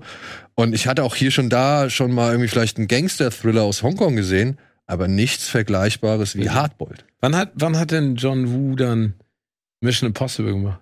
Das war 2002, Ah, glaube ich. okay, also zehn Jahre später. Ja? Oder 2000? Nee, Hardboiled Mission Impossible 2 meinst du jetzt? Nee, drei ist das doch, oder? Nee, 3 hat J.J. Abrams gemacht. Na, äh, zwei ist das. Zwei. Und der ist doch ganz früh. Ist der nicht 96, 98? Ist der nicht noch ein 90er? ist aus den 90ern. Ich hätte Der jetzt ist 2000. 2000. Ah, okay. 2000. Viel früher verortet, okay. Dachte ich auch. Aber davor kam ja noch äh. Face Off. Breaking, Bro, äh, Broken Arrow Ja. und, Hard und Target? Hard Target Mit Van Damme. mit Van Damme. Hard Target Den finde ich ja immer noch super. Das war sein erster ähm, US-Aufschlag, oder? Nicht nur Den das, fand ich es war die erste Großproduktion, amerikanische Großproduktion unter Leitung eines asiatischen Regisseurs. Und die waren sich so unsicher gewesen, die hatten so viel Schiss davor, dass Wu da halt nicht zurechtkommt, zurande kommt, dass sie Sam Raimi geholt haben, der am Set schauen sollte, ob alles läuft. Und wenn es nicht läuft, sollte Raimi die Regie von John Wu übernehmen. Also er war so gesehen Aufpasser und Ersatzlösung. Das wusste ich auch nicht. Und Sam Raimi ist dann aber, weil er gesehen hat, Wu hat hier alles im Griff. Der, der weiß, was er macht. Der macht das schon. Der macht es schon, ist zum riesen Fan geworden und zum größten Befürworter und hat, den, hat dem halt Ja, komplett unverständlich. Ich meine, John Woo hat zu dem Zeitpunkt wie viel 30 Filme gedreht oder? eine Menge schon auf jeden Fall, ja. Und dann kriegt der, kommt er nach Amerika, oh, das ist Sam Raimi. Der guckt mal, ob das übrigens die Ja. Kamera. Genau. Drückt da bitte nicht drauf rum. Das sind die ja, Hauptdarsteller. das ist die Hauptdarsteller. Weißt du, wie das läuft? Weißt du, was ein Set ist? Oder eine Explosion. Aber man muss dazu sagen, dass der Dreh zu Hard Target auch nicht der einfachste war, weil Van Damme halt schon in dem Moment äh, auch ein sehr großes Ego hatte. Permanent, permanent am Telefon war, meinte äh, John Woo in Interviews. Ja, der hat ständig telefoniert, also das war ein bisschen schwierig, einen Schu- Zugang zu ihm gewinnen. Und dann kam er irgendwie mit Ideen um die Ecke von wegen, hier John, wie wär's? Du stellst eine Kamera ab und lässt ihn nur mal ein Bizeps filmen. Ja? Also er wollte halt einfach nur, Brussels. Klingt Ja. so, als wäre er ein bisschen auf Koks gewesen damals, ehrlich gesagt. könnte sein, weiß man nicht. nie. Weiß man nicht. Aber mit derartigen Eitelkeiten musste er sich halt bei Hardboiled wahrscheinlich noch nicht rumschlagen. Und da muss ich sagen, machen die Darsteller halt auch wirklich alles mit. Ne? Also es ist ja wirklich. Und das ist das Ding. Du, du siehst dann einen Shoyun da über diesen Tisch rollen und, und hinter ihm fliegt alles in die Luft. Er ist komplett in Mehl eingehüllt und bam. knallt ihm dem, knallt dem Typ dann halt eiskalt irgendwie den Schädel weg. Und ich war drin. Also ich, ich, hab- ich war weggeblasen. So, ich kannte sowas nicht. Und ich mochte von auf Anhieb eben diese Wucht, die da in allem drin liegt und eben halt auch die Eleganz, die da in allem drin liegt. Das ist wie so ein Ballett. Ja, und das hatten wir, hatten wir auch kurz drüber gesprochen, weil wir hatten den vorgestern, glaube ich, oder so, nochmal zusammen gesehen. Und ich kannte den nicht. Ich kannte Ausschnitte, Okay. aber ich habe nie komplett das Ding in Gänze gesehen, weil was Daniel 1992 als sein Aha-Effekt mit, als, als sein Aha-Effekt mit Hardboiled hatte, Ja, für dich clueless. war bei mir, war bei mir Akira. Ja, So, aber, ähm, aber das auch. Der auch. Und zwei Punkte dazu. Ich habe nur die ganze Zeit gedacht, um Gottes Willen, was das schlimmste Wort, was an diesem Set wahrscheinlich täglich gerufen wurde, war Reset. Guckt euch mal eine so eine Fahrt an, was da alles kaputt geht und so. Und danach musst du das alles wieder aufbauen. Ich kann nicht mir vorstellen, dass das nur zwei Takes waren oder Das so. immer ein Shot war, ne? So, Reset, okay, no, dann warten wir mal drei Stunden, bis alles wieder aufgebaut ist. Das habe ich nur gedacht. Und zum anderen kann man das, weil das, ich habe auch immer so ein bisschen, ich war so ein bisschen, ich wusste nicht, wie ich das emotional nehmen sollte. Ich fand das cool, diese Inszenierung und die Kamera und die, die ähm, physischen Effekte und so, das fand ich alles geil und Kung Fu. Aber ich dachte auch, ist das nicht so ein bisschen gewaltverherrlichen? Also so ein Gedanken war, Bisschen? ein Gedanken war bei mir drin. Ähm, und das war ich immer so ein bisschen schwierig. Aber mittlerweile, interessanterweise auch durch einen kleinen Umweg, habe ich dann so ein bisschen anderen Zugang gefunden, weil ich bin ganz mittlerweile ganz großer Pusher T-Fan. Pusher T ist ein Rapper. Der ist auch schon seit 25 Jahren dabei, ist nie in der obersten Liga, ist immer mal kurz dabei. Pusher T macht seit 30 Jahren nichts anderes als über Kokain und Drogen rappen. Das klingt jetzt immer so, ja, ist ja total plump, aber der hat das zu einer Kunstform gemacht, ja. Der, dem fällt heute noch was dazu ein und jedes Mal denkst du, boah, ist das gut, das kann doch nicht sein, über so ein beklopptes Thema und der rappt so gut darüber, ja. Hardboiled ist so ähnlich.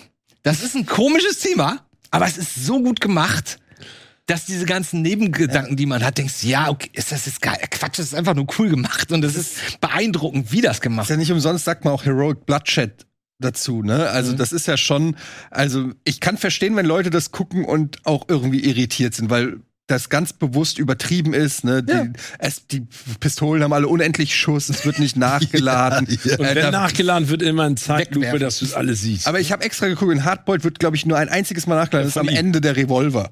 In der letzten Ach so, ja, aber es wird, es wird auf jeden Fall geladen. Aber Ja, ja, Der aber, aber also die ganze Zeit hast du das Gefühl, okay, der ballert so, wenn er ballern muss, ballert er.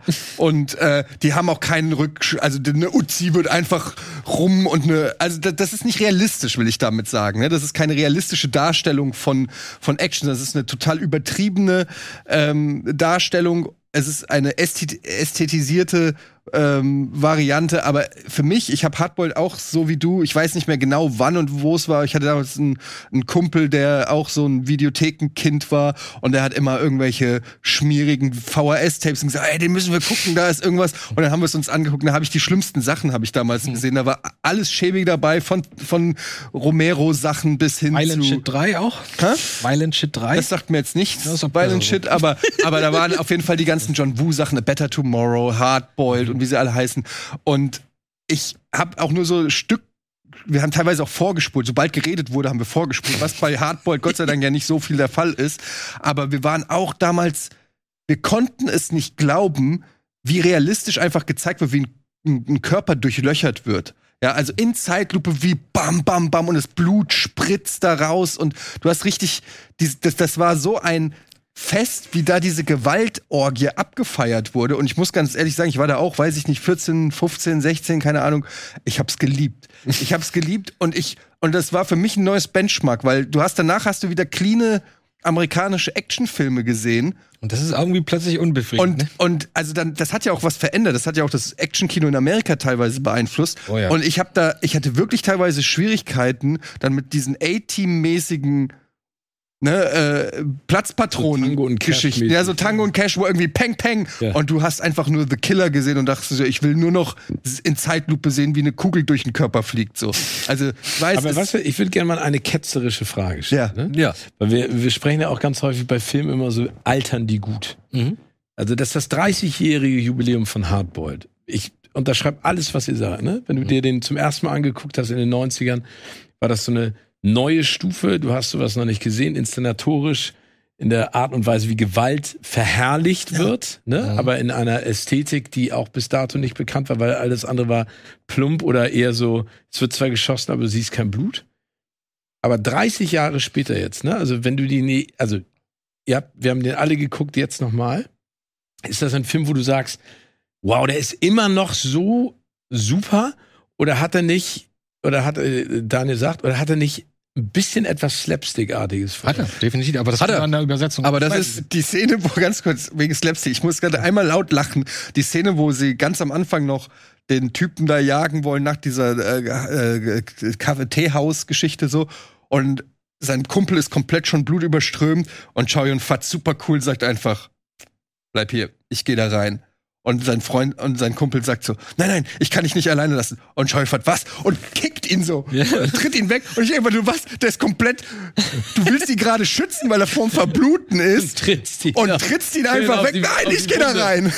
Und das fand ich, das war, das, das sagt schon in einer Szene so, dass das natürlich komplett übertrieben ist. Yeah. Und, ich, und das natürlich kann man da sich drüber lustig machen. Da gibt's jede Menge Szenen. Ich meine, der wird einmal von einem Baby ausgepisst. Am, relativ mitten am Höhepunkt. aber weil er brennt. Ja, er Das brennt, also er, genau, er brennt und hat ein Baby auf dem Arm und bedankt sich, weil das Baby ihn auspinkelt. Also das ist natürlich schon viel, viel Kram, der Nein, total ich- über, over the top ist. So, Ja, ja, ne? das finde ich auch, aber jetzt auch die Action. Also dieses, was wir eben auch im Trailer nochmal gesehen haben, das alles explodiert, ne? Das, Ja. das Auto, du siehst, wie er schießt und das Auto fängt aber auch in der Sekunde schon Feuer und explodiert. Aber es sieht geil aus. Ja, ist, dass es geil gemacht ist, äh, absolut. Aber mit, mit der Art und Weise, wie Action, also wie, wie dieser Film die Action auch in Amerika oder weltweit beeinflusst hat im Film, das war ja ganz wichtig, ne? Ohne den Film würde es Matrix, hätte es die Matrix 1 in der Form nicht Definitiv. gegeben. Ja, glaube ich auch. Hätte aber, es die, die, die aber Lobby-Sequenzen nicht Genau, aber gegeben. ist, ist, ist da nicht Hardboiled sozusagen das Fundament, aber wir sind schon da, filmisch mittlerweile, Nee, sie machen das ja nicht mehr. Action und, und in, in, inszenatorisch und auch inhaltlich? Sag mir Das einen Film, der sowas noch macht, äh, gemacht hat in den letzten 15 Jahren. so, solche Action. Ja. Hm. The Raid. Stimmt. Okay. Aber es ist auch ein asiatischer Film. Hollywood, also ein, ein Holly indonesischer Film, ja. Also, ein Hollywood-Film macht, also Indonesisch. ein Ja, aber wenn du dir mal sowas, also ich meine, auch die Born-Identität, ne, hat ja, hat ja vielleicht nicht die Brutalität, aber trotzdem Die Dynamik. die Dynamik. Das will ich auch gar nicht abstreiten. Greengrass war mit Bourne auf jeden Fall eine Benchmark, die, an der sich Hollywood wieder orientiert Michael hat. Mann mit Heat, finde ich, die Schießerei kommt Ja, in, ja. in so Dimensionen. Ja, und ähm, Mad Max Fury Road. Ja, ich, ich will ihn ja auch gar nicht, ich will ihn ja auch nicht, gar nicht kaputt reden. Also ich will ja auch gar nicht sagen, Nee, also- er- aber du, du weißt, worauf ich hinaus will. Ja, aber das, ich finde, man kann das trotzdem nicht vergleichen. Das sind geile, was ihr alles aufgelistet habt, sind wunderbar inszenierte, beeindruckende Action- Action-Sequenzen, ja, die wa wahnsinnig viel Planung äh, brauchen. Ja, okay, aber das da, ich, sowas, sowas habe ich seitdem nicht mehr gesehen. Nein, aber die, Das aber die da. andere Frage, die andere Frage, äh, dann drehe ich die Frage Okay. ich anders. Mhm. 1992 war das eine maßgebliche Veränderung im Action-Kino weltweit, ne? Also auch in der Art und Weise, wie du so etwas erzählst, eine Schießerei, eine Explosion, äh, der harte Cop, der kompromisslose, was Etienne auch gerade gesagt hat, ne, der seinen eigenen Freund wegtritt, obwohl er schwer verletzt ist. Wäre so etwas heute noch mal möglich? Oder ist das ein Film der 90er, Hm. der ganz viel geschaffen hat, den du dir jetzt anguckst, aber was ist ein Film der 90er? Gute Frage. The Raid 2. The Raid 2 ist für mich vom Geiste her, genau wie zumindest Folge 5 von oder 4 von Gangs of London, im Geiste her genau das. Nur halt heute, hier und jetzt. Okay. Gareth Evans hat zumindest mit Gangs of London in Folge, was ist Folge 4 oder 5? Fünf. 5. In Folge 5, da gibt's halt einen Überfall auf ein Haus. Das ist modernes Heroic Bloodshed. Das sind die Wurzeln. Und er hat's halt weitergetragen. Er hat halt, sag ich mal, das genommen und hat sein, sein, das, was er sehen will, oben drauf gepackt, aber etwas erzeugt, was in der Wucht meiner Ansicht nach damit mithält. Okay. Es ist nicht eins zu eins deckungsgleich in der Inszenierung, was irgendwie passiert oder wie. Ja, aber findest du nicht, dass also auch die The Raid ist ja, also äh, äh, das mag jetzt total absurd klingen, aber als ich Hardboiled geguckt habe, hat es ja trotz, trotzdem irgendwie etwas. du meinst so innovativ. Ja, ja, genau. Ja, also das, auch, äh, es hat ja irgendwie, auch wenn diese Geschichte so hardcore ist, es hat, ich habe das Gefühl, dass die Action, also dieser Heroic Bloodshed, viel düsterer mittlerweile auch geworden ist. Ja. also das, Ernsthafter, der hat- glaubwürdiger. Genau, sogar. ja, aber, aber, aber findest du nicht, dass er, das kann man gar nicht benutzen in, diese, in diesem Zusammenhang, aber etwas Positives hat? Er macht, er, nein, er hat etwas unterhalten. Ja, Es unterhaltsam. ist ein bisschen Danke dir. lockerer. Es ist nicht so Ja, hart, ne? es tut nicht Genau. so weh. Auch so ein bisschen eine Suffisanz ist Genau, dabei. genau. Es ist ein bisschen Augenzwinkern immer Ja. dabei, habe ich das. Weil, das muss man ja dazu sagen, hier kommt ja alles zusammen, was John Woo in den Jahren zuvor überhaupt etabliert hat. Ja. Es ging ja los mit Better Tomorrow. Wenn man sich Better Tomorrow anguckt, Ja. der ist ja handsam gegen eben diesen Film und galt damals schon als irgendwie wegweisend, weil Cho Yun Fat mit zwei Knarren in diesen Raum da reinmarschiert und die Leute da abballert. Und in Zeitlupe dann irgendwie zurück und in jedem Blumentopf noch irgendwie eine andere Knarre findet. So, das war ja, das war, das war ja der Urknall.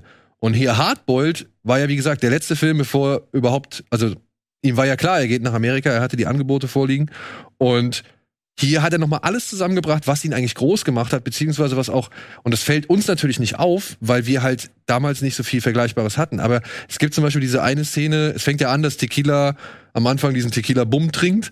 Und dann geht's aber irgendwann nochmal, sitzt er in seinem Ja. Polizeirevier Echt? Sitzt er in seinem Polizeirevier und lässt auch so eine, so eine Alka-Seltzer-Tablette oder sonst irgendwas reinfallen und, und zieht das Ding im Ex ab. Das ist ein Verweis auf äh, oh, Run, Tiger Run oder so, wo, eine, wo es eine berühmte Szene gibt von Cho Yun Fat, wie er halt sich ganz Rocky-mäßig so sechs, acht Eier ins, ins Glas knallt und die halt in einem abzieht. So. Also Cho Yun Fat muss immer in irgendwelchen Filmen immer irgendwas schlucken, was halt äh, nicht gerade angenehm ist und das möglichst auf Ex. Und genauso diese, diese anderen Sachen, diese Flammen, die, die, die, die Überschläge, die Rollen, dass die halt irgendwie überall springen, wenn sie irgendwie ballern und so weiter. Das sind alles Stile oder Merkmale, die John Woo im Laufe seiner Karriere in, in Hongkong ja kultiviert hat. Und die hier nochmal, ja, mit so einem gewissen, Mit der Leichtigkeit, mit so einem Farewell, ne? genau, ey, Mit so einer Hommage, kann Genau. man fast sagen, ne? Leute, macht's gut, Ja. lass uns noch einmal Spaß haben so und nehmt's nicht alles zu Danke. ernst. Genau, ich glaube, danach habe ich gesucht. So wirkt der Film. Und, Freunde, er hatte Spaß dran, das zu inszenieren, ne? Das meine ich mit positiv, weil all das, was wir jetzt sehen, auch Taken, ne? Oder 96 Hours. Grimmiger. Gr- Ja, ist alles ernsthafter, böser, aber auch in der Brutalität ja trotzdem, du siehst eine ganze Menge. Obwohl die auch Härte drin ist, ne? Das ja, ist ja, na, ja, aber trotzdem, also trotzdem hat es, hat es diesen unterhaltenden Faktor, diese, diese Leichtigkeit, dieses, ich sag nochmal Tschüss und schieß im Prinzip im wahrsten Sinne des Wortes aus allen Rohren. Ja. Ja, es wird sich auch, ehrlich gesagt, ist der Film ja nicht besonders emotional. Ne? Also, Nee. wie, da stirbt irgendwie Ist Freund. emotional bei den Actionsequenzen. Ja, aber, aber da stirbt irgendein vermeintlich wichtiger Charakter und es ist ungefähr so eine Sekunde später und du siehst schon wieder Chow Yun Fat, ey, was geht hier ab, Leute? Peng, peng, peng. Also, ne, es ist nichts irgendwas, was äh, einen emotional mit und das ist vielleicht auch das, was man dem Film vorwerfen kann, wenn man will, dass, ähm, dass es halt so, ja, viel gut ist, während da einfach mal 300 Menschen über den Haufen äh, äh, geballert werden, ohne irgendeine moralische äh, ein, eine moralische Frage, die da gestellt wird oder so, sondern Ja, es ist einfach schon. alles. Ja, aber es ist schon. Du hast die bösen Gangster und du hast die lieben Gangster. Und der Onkel, der Onkel ist in die Liebe. Ich meine, ich habe ehrlich gesagt nicht verstanden, warum komplettes Munitions- und eine Munitions- und Waffenkammer Kammer im Keller eines Kinderkrankenhauses. das war meine ist. Frage. Das Krankenhaus gehört dem Gangster. Und der Versteck, das ist ein Versteck oder was? Ja. Okay. Aber es ist natürlich schon auch eine, so eine Drehbuchsache, wo, wenn du das schreibst und dann heißt das Kinderkrankenhaus und unten drunter haben wir ein Waffenlager. Aber das Da hab macht ich- doch da hab den ich- Bösewicht noch böser. ja. Es geht um das schon James Maximieren. Ja, ja, es, es geht Ja, um das. Maximieren von allem. Deswegen der Slapstick, deswegen kickt er den Verwundeten weg. Aber Deswegen. sag mir mal, äh, weil das hat uns doch so irritiert, ne? Oder vielleicht mich, aber ich habe dich dann auch gefragt, was ich nicht verstanden habe. Da gibt- gibt's im letzten Drittel des Films, wo die beiden Cops dann irgendwie zusammenkämpfen, ne? Und so brüderlich sind. Da gibt's bestimmt vier Momente, wo Chow Yun Fat zu ihm sagt, wo, wo sie sich irgendwie diskutieren über irgendein Thema oder sich ein bisschen streiten. Und Fat ist halt der Coole, ne, hier mit seinem Ding. Und der andere ist eigentlich eher so Ruhige. ein ruhiger, normaler Typ. Und jedes Mal sagt Fat, ja, was bist du eigentlich so arrogant und eingebildet? Weil er das die ganze Zeit ist. Und ich weiß nicht, ob das, ist das Augenzwinkern? Oder ist das ernst gemeint? Was denkst du, Daniel? ich glaube, Weil wir haben uns nachher schon totgelacht, weil- als er das zum dritten Mal gesagt hat. ich glaube, es ist ein bisschen, ich glaube, es ist ein bisschen Augenzwinkern betrachtet, auch eben im Anbetracht der Tatsache, was John Woo wie auch Cho Yun Fat schon gemeinsam gemacht haben. Mit Better Tomorrow sind die groß geworden. Da war sowohl Cho Yun Fat der Star, wie halt auch John Woo. Dann gab's dieses große Dilemma oder diesen großen Streit um Better Tomorrow 2. Den wollte Woo nie machen. Aber Cho Yun Fat auch nicht. Der sollte eigentlich die gleiche Rolle spielen, wie er im ersten Teil gespielt hat, und der, der hasst es. Der findet es nicht gut. Und deswegen ist auch schon Better Tomorrow 2, wenn man sich da das Ende anguckt, das ist der Film, der bei True Romans auf dem Fernseher, den gucken sie sich bei True Ah, Romans okay, an, ja. alles klar. Ähm, wenn man da das Ende betrachtet, das, das nimmt schon die Dimension an, die halt ein Hardboiled dann in 120 Minuten hat. Aber da hatten die schon irgendwie keinen Bock drauf, dass sie irgendwie festgelegt werden und haben gesagt, okay, wenn wir jetzt auf die Kacke hauen, dann hauen wir richtig auf die Kacke. So, also wenn wir jetzt nochmal das Gleiche machen sollen, aber dann völlig. Und ich glaube, das spielt halt alles mit da rein, dass Cho Yun Fat nicht nochmal den gleichen Charakter spielen wollte, den er schon in drei John Woo-Filmen irgendwie zuvor gespielt hat. Genauso wie John Woo, der sagt halt, ah ja, ey, warum soll ich jetzt warten, bis da irgendwie ein großer Showdown kommt? Ich gehe einfach direkt in die Vollen. So. Also ich glaube, das ist, das spielt sich alles da rein. Das ist alles so, wir wissen, was wir den Fans schuldig sind und wir wissen, worauf wir Bock haben, also bringen wir das zusammen. Batz. Aber ich finde, äh, da muss man auch noch mal sagen, wenn das sein Farewell war, muss man ja auch noch mal sich angucken, was er danach in Amerika gemacht hat. Und das ist ja echt beeindruckend, ne? Also Ja. wenn du dir mal überlegst, mit wem er da gearbeitet hat, Christian Slater, Cage, Travolta, Cruz, Aber alles keine äh, geilen Van. Damme. Was? Alles furchtbare Filme. Digga, ich bin aus, dem Ki- aus Broken Arrow bin ich aus dem Kino gegangen. Ja. Guck dir heute nochmal Broken Arrow an und ich sag dir, du findest ihn Nein, deutlich nein, nein. besser. Und spätestens, wenn Nicolas Cage aus dem Taxi steigt und der Mantel flattert hoch mit den Tauben, denke ich, das kann ich mir aus asiatisch Aber angucken. Face-Off, Also Face Face-Off wie kann man den Face Off nicht gut finden? Nee, das ist, das ist, kann ich nicht. Fand ich auch Tut mir leid. Also Mission Impossible 2. Ich habe mich damit abgefunden, dass den alle scheiße finden. Das verstehe ich auch. Was? Der ist lachhaft. Zwei? Der ist lachhaft, der zweite. Warum finden viele richtig scheiße? nicht. Ja, das ich musste- zu hart. Danke, danke, endlich mal jemand auf meiner Seite. Du bist aber auch Mission Impossible Fanboy. Ich Also du bist Fan davon, wenn die mit 180 km auf zwei Mission Mopeds... Impossible. Ja, und dann in die Luft. Ja, aber ganz im Ernst, ich wusste ja, dass das John Woo macht, deswegen habe ich es nicht in Frage gestellt.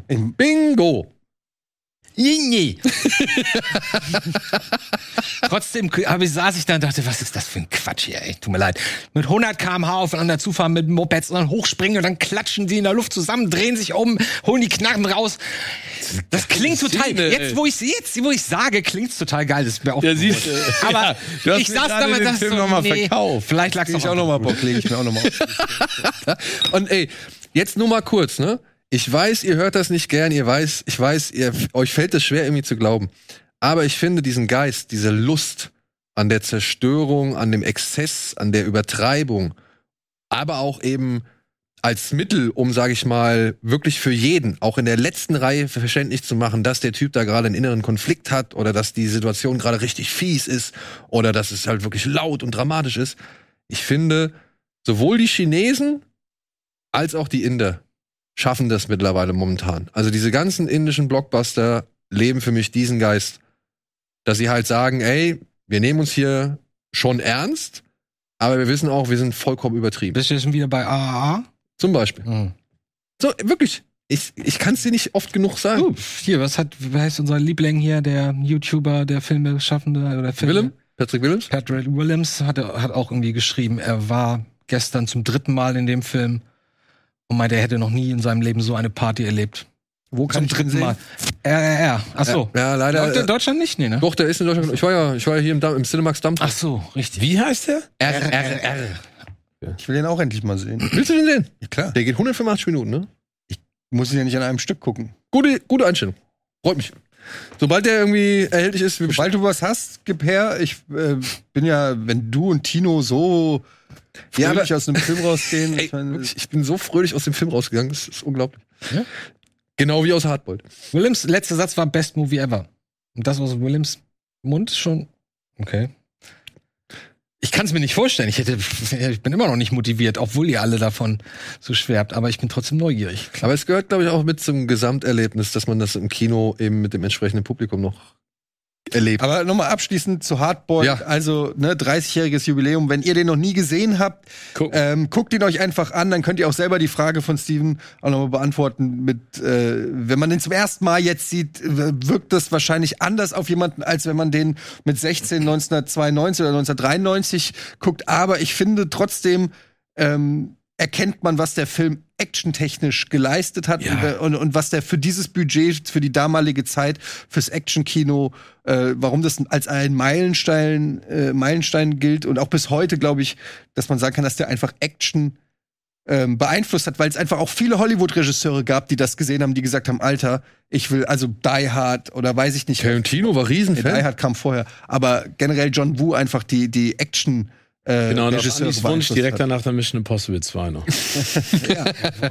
Und ich meine, Andi hat mal ihn ja zum ersten Mal gesehen. Du hast ihn ja zum ersten Mal gesehen äh, vor zwei Tagen. Ja. Und nur, mal, Okay, nur, mein- mal, nur mal aus meiner Beobachtung oder aus meiner Perspektive. Er saß da und hat immer wieder gesagt, boah, boah, und bei, bei diversen Szenen so, ja. Und ich meine, ey, das ist doch, das ist doch mit das geilste Kompliment, was es so einem Film geben kann. Genau, also das, das unterschreibe ich vollkommen. Gleichzeitig aber auch dieses typische, vielleicht kennt ihr das noch, wenn ihr 80er Hongkong-Filme gesehen habt, so, die spielen alle so, so extrem laut. Overacted. Ja, es ist alles overacted. Ja, ja. Und ich wusste immer nicht, ist das typisch asiatisch Ja. oder ist das bewusst damit, das irgendwie breitflächiger funktioniert auf der Welt? Und ich weiß nicht, ich habe das nicht verstanden. Es ist in diesem Film aber auch noch. Es ist nicht so stark wie in den Jackie Chan. Die sind ja auch eher locker flockiger im Vergleich zu dem. Obwohl er auch nicht so richtig ernst ist. Das ist Jackie, meine Jackie Chan. Ach so, ja, ja, ja, ich weiß schon. Was.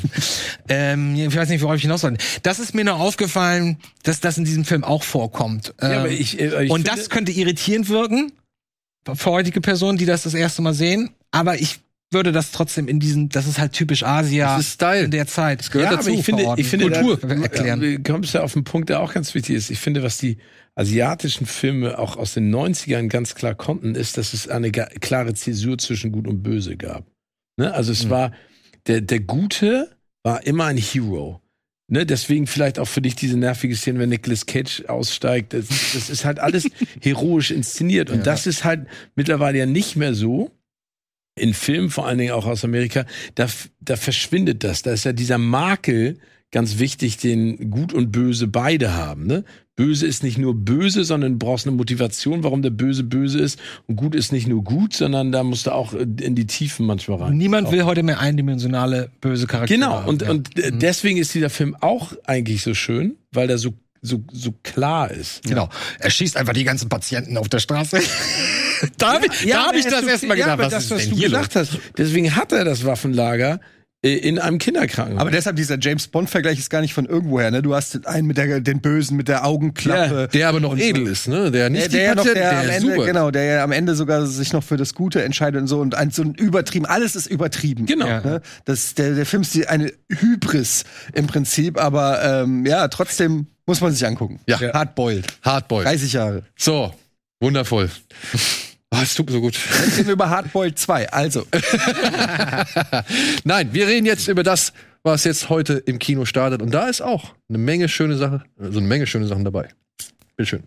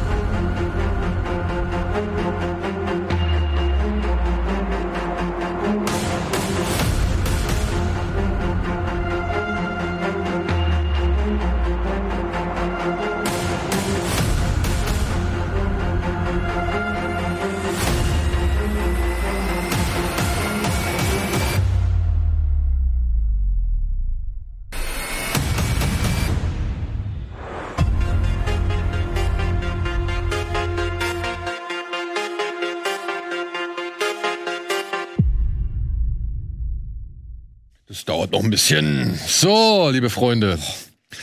Da sind wir wieder zurück. Und ja, ihr habt ihn alle nicht gesehen, oder? Welchen? Everything, Everywhere, All at Once. So, ich habe ihn gestartet. Ja. Aber ich hatte so viel auf der Uhr, ich habe nicht alle Filme geschafft. Okay, pass auf. Dann äh, versuche ich es hier abzukürzen. Ich möchte euch dringend empfehlen, schaut diesen Film im Kino. Ja. Denn er ist meiner Ansicht nach einer der besten Filme des Jahres jetzt schon. Okay. Ja, ich finde den großartig. Ich finde den wirklich großartig. Und das ist auch wieder ein Film, da gehst du rein und er macht dir, Wie Curtis. Jamie Lee Curtis, ja. Hat Er macht dir halt innerhalb kürzester Zeit klar, okay, versuch gar nicht erst großartig erstmal hier durchzusteigen, sondern lass dich erstmal, Jamie Lee Curtis. Ja. Alter Schwede. lass dich hier erstmal mitreißen, genau wie Michel Yeoh. Ja. Ja, und, und geh erstmal mit. Und wenn du mitgehst, dann fühlst du dich zwischendurch auch schon verwirrend, das will ich gar nicht abstreiten, ja, weil der Film auch schon ein bisschen länger ist als normale Film, der geht ein bisschen mehr als zwei Stunden. Aber der findet dann, obwohl der am Anfang wirklich so raushaut, die erste Stunde ist bam, bam, bam, bam. Es kommt in allen, aus allen Rohren wird gefeuert. Und du denkst halt, okay, manches ist auch nur ein Gag. Aber das kriegt der Film am Ende, ja, wie ein Kollege verglichen hat, wie bei 2001 irgendwie hin, das alles nochmal zu verdichten, auf etwas runterzubrechen, auf einen Kern zu komprimieren, den du halt auch erstmal wie so ein Rausch über dich ergehen lässt. Ähm, es geht hier in diesem Film um eine chinesisch-amerikanische Frau, die lebt mit ihrer Familie, also beziehungsweise die betreibt mit ihrer Familie eine Wäscherei, die mehr schlecht als recht läuft. Und Evelyn ist auch so ein bisschen, naja, ne, nicht ganz so glücklich in ihrem Leben.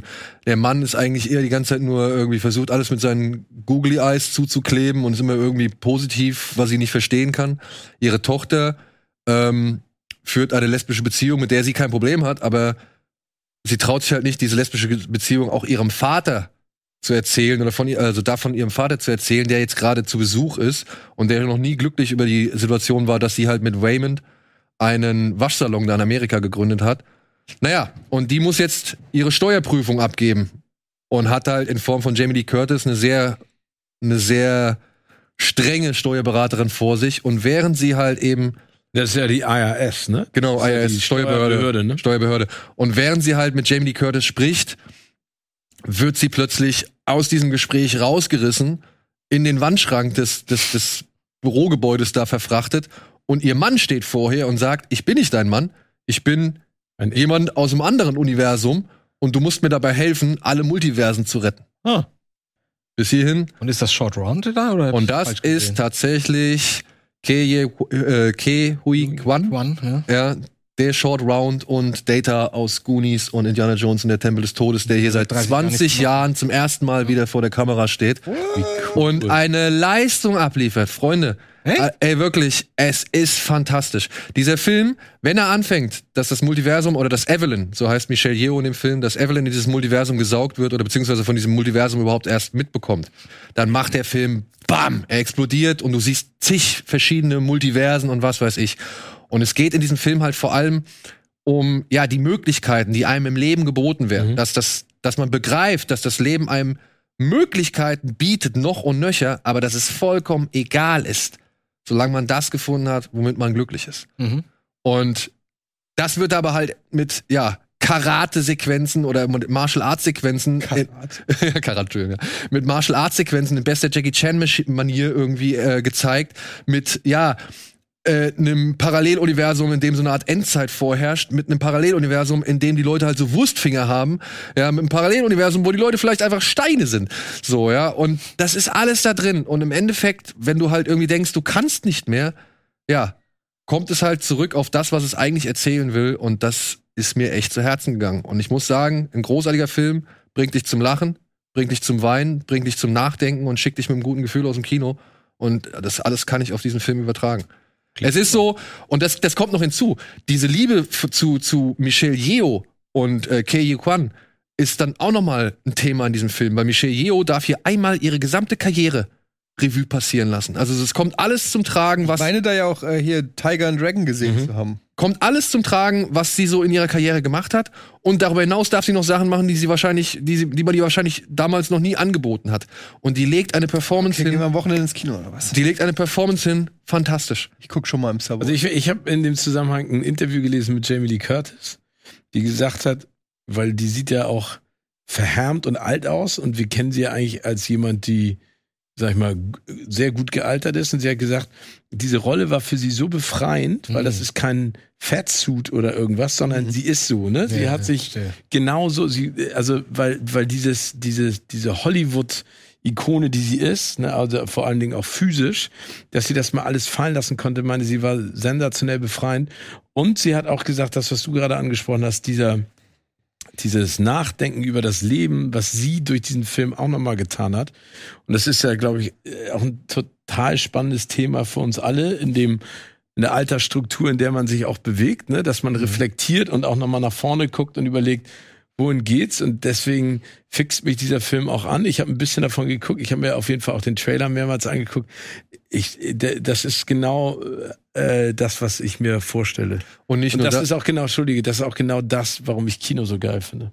Und das ist halt das, das Ding. Und vor allem, es spielt dann das zum einen mit rein und dann aber auch, ja, ne, das, was wir ja heutzutage alles erleben, die Möglichkeit, die uns sogar die digitale Welt noch bietet. Weil wir können ja in zig verschiedenen Universen, können wir ja mittlerweile schon zig verschiedene Persönlichkeiten sein.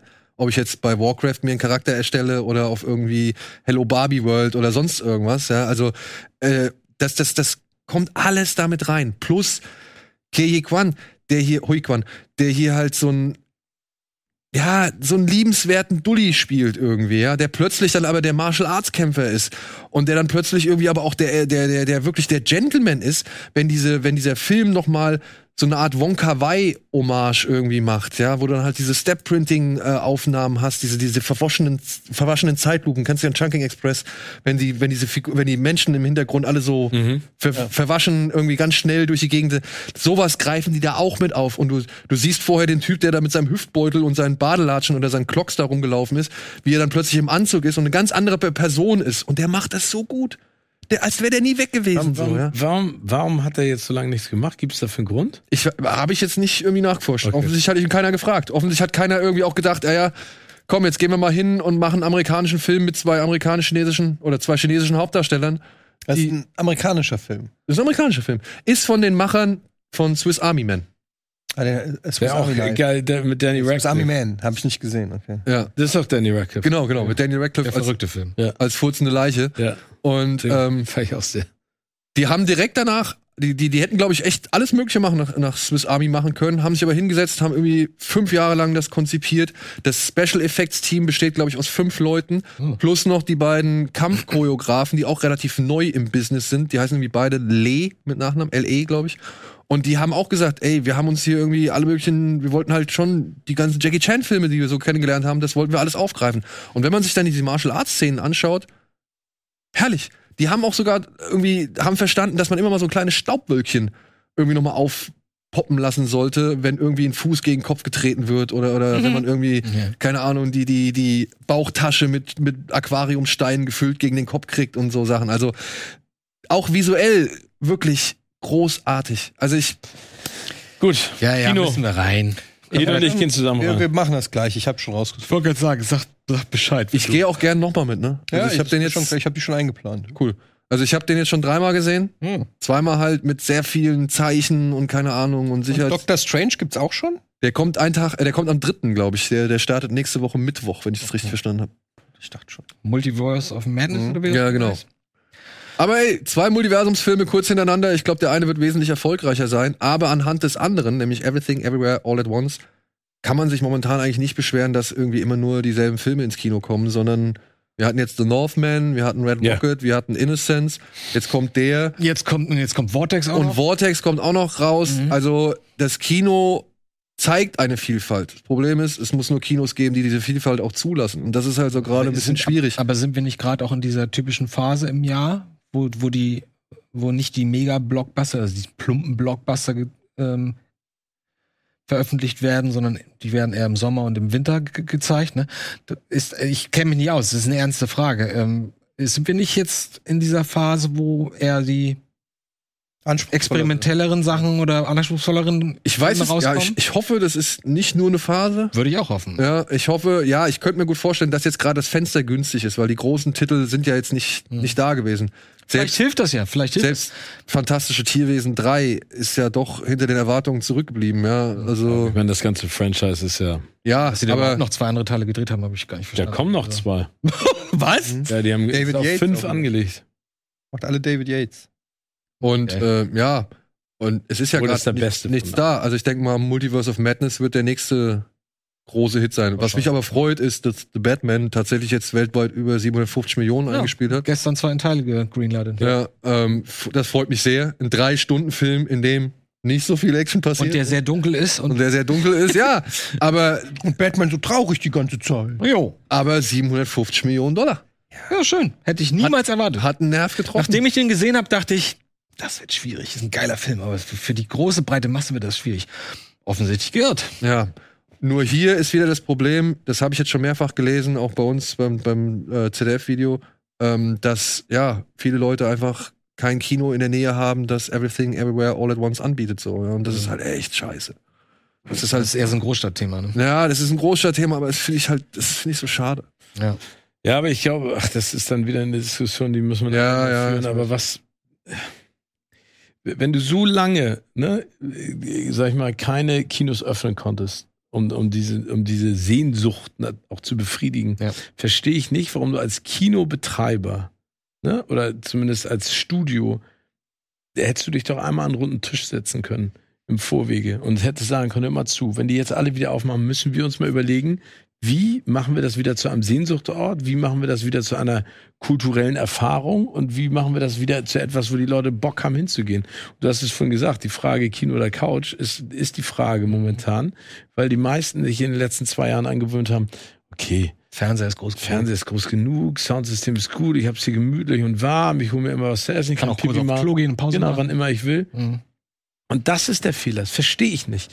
Ich glaube, Also das machen die. Ich glaube, das machen die. Aber überleg mal, Nein, wir ich haben hab das, das- gleiche Thema, als, als Inception rauskam, haben wir, haben wir damals schon gesagt, oh, das ist der Film, auf den alle warten. Damit Tenet die- meinst du? Entschuldigung, Tenet. Tenet. Das ist der Film, auf den alle warten, damit wir jetzt endlich gesagt werden, komm, das Kino geht wieder los, ihr könnt alle wieder reingehen, bom. Hat für den Film funktioniert, aber danach. Ja, ich meine, James Bond hatte auch, glaube ich, 6,5 Millionen in, Deutschland. In ne? Deutschland war der richtig erfolgreich. Ja. Ja, also, aber trotzdem glaube ich, und da hast du, hast du recht, ne? Also, wir wollen ja nicht wieder Zustände haben, wie wenn Avengers äh, Assemble kommt und dann hast du 17 Kinos und der läuft in 17 Kinos achtmal Ja. und kein anderer Film hat Platz. Ja. Das funktioniert halt nicht. Da muss, muss ich leider Gottes auch sagen, haben die, haben die Filmstudios auch eine, eine äh, gewisse Pflicht, äh, die Deals anders zu machen. Ja.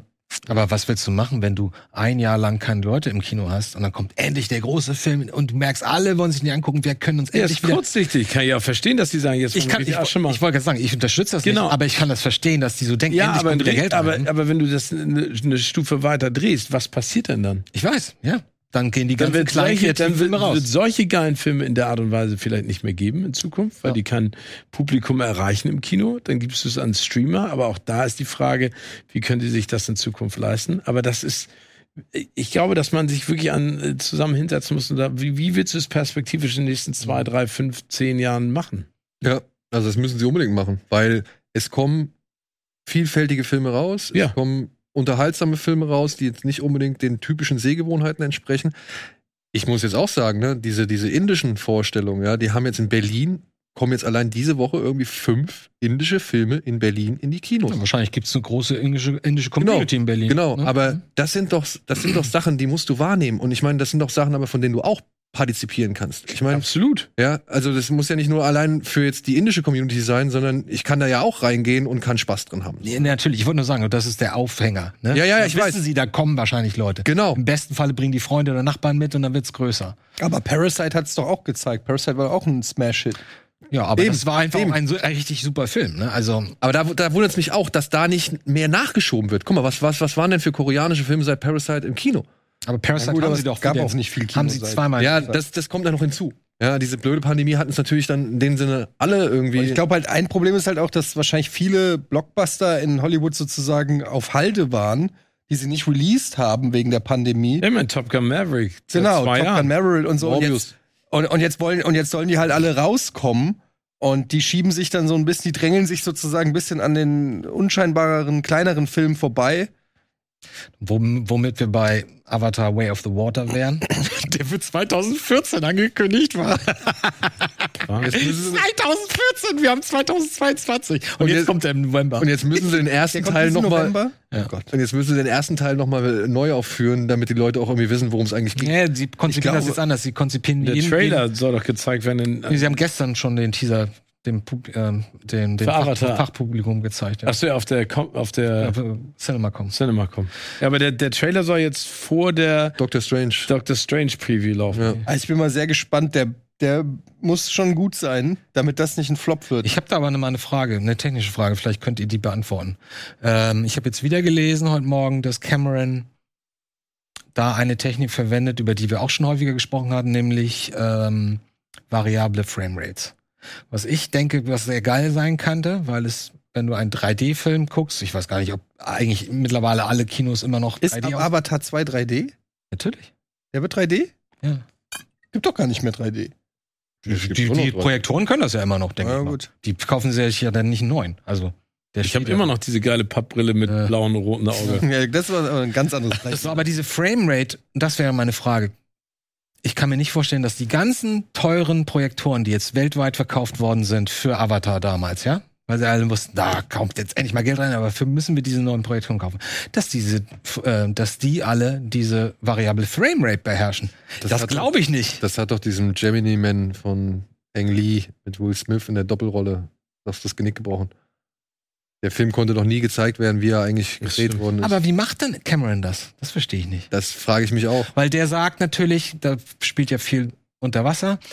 Und die Leute, die das Footage gesehen haben, meinten auch, das ist halt total beeindruckend. Auf der einen Seite, weil vielleicht kennen wir das ja auch, wenn du dir einen Actionfilm anguckst, der, der läuft in 3D und es passiert sehr viel und die Bewegung der Kamera kommt dazu und so, wird es sehr leicht ein bisschen flickerig und unübersichtlich und so. Und wenn sie an den Momenten halt die Framerate hochdrehen, so wie damals bei dem, bei dem ähm, Hobbit? Hobbit-Film, äh, mag das zwar irritierend sein, aber es ist angenehmer für die Augen. Und danach, wenn du wieder einen normalen Bereich des Films hast oder eine, äh, einen Part, wo halt Leute einfach nur reden oder, sich, oder sich normal bewegen, schraubst du die wieder runter auf 24 Frames. So, das stell ich, kann ich mir durchaus cool vorstellen. Aber ich glaube nicht, dass weltweit die Kinos dafür ausgerüstet sind. Und deswegen verstehe ich nicht, warum sie jetzt sagen, okay, das Ding kommt im November, aber hat das gleiche Problem wie der Film, den du gerade erwähnt hast, offenbar. Ich weiß nicht, ob das ein Problem wird. Cameron wird schon was gedacht haben. Cameron hat sich bisher immer was gedacht. Ja. Wie haben wir damals Der macht ja keinen- als beziehungsweise was haben wir damals auch für eine Skepsis an den Tag gelegt, als es hieß, der kommt jetzt mit 3D nochmal um die Ecke, wo wir gedacht haben, ja, na, das war Mach bisher das ja mal, Cameron. mach mal. Beziehungsweise, okay, muss ich mir ja nicht in 3D angucken. Und dann war es ja schon, ja, mal wieder ein, ein, soll man sagen, wie so ein Elektroschock fürs, fürs Kino, so, ne? Also, es Mhm. war ja schon einfach eine gute Finanzspritze, die durch diese 3D-Technik mit reingekommen ist. Ja, und dadurch, dass sie halt immer drei, vier Euro oben rauf packen konnten. Ne? Naja, sind wir gespannt. Auf jeden Fall Everything, Everywhere, All at Once unbedingt im Kino sehen, sofern denn ein Kino in eurer Nähe diesen Film zeigt. So. Ein Film, der vielleicht auch in eurer Nähe gezeigt wird, weiß ich nicht so ganz. Downton Abbey 2, eine neue Ära. Steven, worum geht's da? Also, ich oute mich jetzt noch mal ganz eindeutig als Downton Abbey Fan der Serie und auch des ersten Films und jetzt auch des zweiten Films, auch wenn diese Filme vielleicht äh, zur Serie ein bisschen eher Staffage sind, aber ich glaube, dass Julian Fellows gesagt hat, ich will den Cast wieder zusammenkriegen, das macht so einen Spaß und deswegen erzähle ich eine Geschichte. Äh, auf jeden Fall geht es in diesem Film um diese bezaubernde ältere Dame, gespielt von Maggie Smith, die ähm, ihrer Lordschaft gesteht, sie hatte, bevor sie äh, Lord Crawley gebar, eine ein Fling hatte. Eine Affäre? Äh, Soweit will ich noch nicht gehen. Äh, ein Fling mit einem äh, äh, Franzosen hatte, der ihr jetzt nach seinem Tod ein äh, großartiges Herrenhaus an der, eine großartige Villa an der Côte d'Azur ähm, vermacht Oh, und sich einen Großteil der der Crawleys aufmacht, dieses Haus zu erkunden und sozusagen der Geschichte von Maggie Smith auf den äh, Trichter zu kommen, weil sie im Prinzip auch äh, Downton Abbey verlassen wollen, weil ähm, äh, das äh, sozusagen vermietet wird als Kulisse für einen für den ersten Hollywood-Tonfilm und das für eine Menge Trouble sorgt. Ich kann immer nur sagen, ich habe ja, ich weiß, ich weiß, ich weiß, ich weiß. Also, ich habe alle Staffeln gesehen Wie viele von Staffeln? Abbey, sechs. Sechs. Und ähm, äh, es, äh, diese Serie steht äh, im Guinness-Buch der Rekorde als die Serie mit den meisten positiven Kritiken. Echt? Ähm, ich sage dazu noch mal eins. Ich finde die Serie großartig, Kannst du mir in einem Satz sagen, warum die Serie großartig ist? weil ich finde, die, die Charaktere sind fantastisch ausgearbeitet. Ich finde, es geht im Prinzip um Probleme, die wir alle kennen, Beziehungsprobleme. Es geht um äh, es geht um äh, Missverständnisse. Es ist kein actiongeladener Film. Es geht nicht um Blut. Es geht dachte nicht um viel Bösartigkeit. Also keine Intrigen? Ich Ja, es das- geht ich natürlich dachte, auch, in, ja, es geht natürlich auch um Intrigen und äh, ähm, aber ich finde, es hat alles eine Leichtigkeit und in diesen Zeiten mag ich das einfach total gerne. Es gibt so viel Scheiße und es gibt so viel schwere Filme. Also Ted Lasso ein bisschen mehr. Ja, aber Ted Lasso hat dann, dann noch eine andere Ebene. Der ist halt. Und ich, ich mag ihn. Ich finde Downton Abbey 2 äh, ist jetzt nicht der, der größte Klopper aller Zeiten, aber ich mag einfach, ich mag einfach Downton Abbey. Gut, wer geht in Downton Abbey 2 der Film? Da gehen ja vor allem Fans der Serie ran. Genau. Und das sind nicht wenige Genau. und kommen die auf ihre Kosten. Die kommen auf ihre Kosten. Definitiv. Vor allen Dingen, weil Maggie Smith einfach großartig ist. Gut, aber das ist ja, war ja schon im ersten Film oder so. Ja, genau, aber die ist einfach, die ist, die ist so schön böse und ich mag diese Zeitreise einfach durch die, die Lordschaft Also sozusagen. es ist eine eigenständige, völlig eigenständige Geschichte. Nein, also du, also ich, ich habe das auch äh, versucht, äh, Dan jetzt lieber Frau zu erklären, äh, was was äh, gescheitert ist an unterschiedlichen Meinungen. Ähm, also normalerweise darf man das glaube ich nicht sagen, weil das das wollen ja auch keine Filmverleiher. Sie wollen ja immer sagen, es ist ein eigenständiger Film, den kann man gucken, ohne die Serie geguckt zu haben. Das ist Bullshit. Okay. Also, sag ich direkt, ne? Okay. Wenn du die Serie geguckt hast, ist dieser Film genau das, was du willst, weil du kennst die kleinen Nittlichkeiten, du kennst die Figuren, du weißt, was da passiert. Ich finde ihn super. Mir hat er sehr viel Spaß gemacht, weil ich die Serie so liebe. Alle, die nichts damit anfangen können und auch weder Serie noch den ersten Film geguckt haben, sage ich, wird schwierig, weil das ist jetzt nicht einer mit unfassbaren Handlungssprüngen, sondern der plätschert meiner Ansicht nach auf hohem Niveau, auf, ähm, auf hohem Niveau vor sich hin. Es klingt so ein bisschen wie Entourage, 150 Jahre. zu früh. Zeit Autoran sagen. Wie so 150 Jahre altes Entourage. Ja, bei, vielleicht. Hast du Entourage gesehen? ich mochte das sehr, aber der Film war ja total, Ja. total flach. Geht. Aber, ich Ja. aber da habe ich genau. Kam halt viel zu spät, aber. Ja, aber da habe ich Das mich auch, auch gefreut, als Fan der Serie Ja. einfach die Charaktere Genau. nochmal der- zwei aber- Stunden zu sehen, wie sie irgendwas machen. Ja, aber das mir ist schon gereicht. Ja. Finde ich. hey, Okay. wenn er dir als Fan alles gibt, womit du glücklich bist, Ja. Dann hat der Film seine Aufgabe, seine, seine Hauptaufgabe meiner Ansicht nach. gemacht, Steven. Wie für mich gemacht. Ich glaube auch. Ja. Ich rufe da nochmal an und sag, Aber, aber, aber du sagst trotzdem gleichzeitig auch, es würde mehr Sinn machen, wenn man wirklich die Serie sich nochmal vor. ja, weil ich finde, in der Serie äh, lernst du ja die Figuren kennen. Ah. In, mit all ihren. Aber wer geht denn jetzt in Downton Abbey 2 rein, der nicht eine Vorgeschichte mit Downton Abbey hat? Also, das kann ich mir Ja, aber, vorstellen. ja, aber du, du kennst doch die Formulierung. Ja, ich weiß, aber ich sag nur, das ist halt für die Fans der Serie. Ist Genau. Klar. Vor allem in Teil 2. Weißt du, in den Ja. einen Film, in den ersten Film würde ich sagen, ja, okay, da gucke ich mal neugierigerweise rein, um zu gucken, ob mich das interessiert. Und wenn ich diese Figuren irgendwie sympathisch oder spannend finde, ja, dann habe ich im besten Falle ja Lust auf die Serie.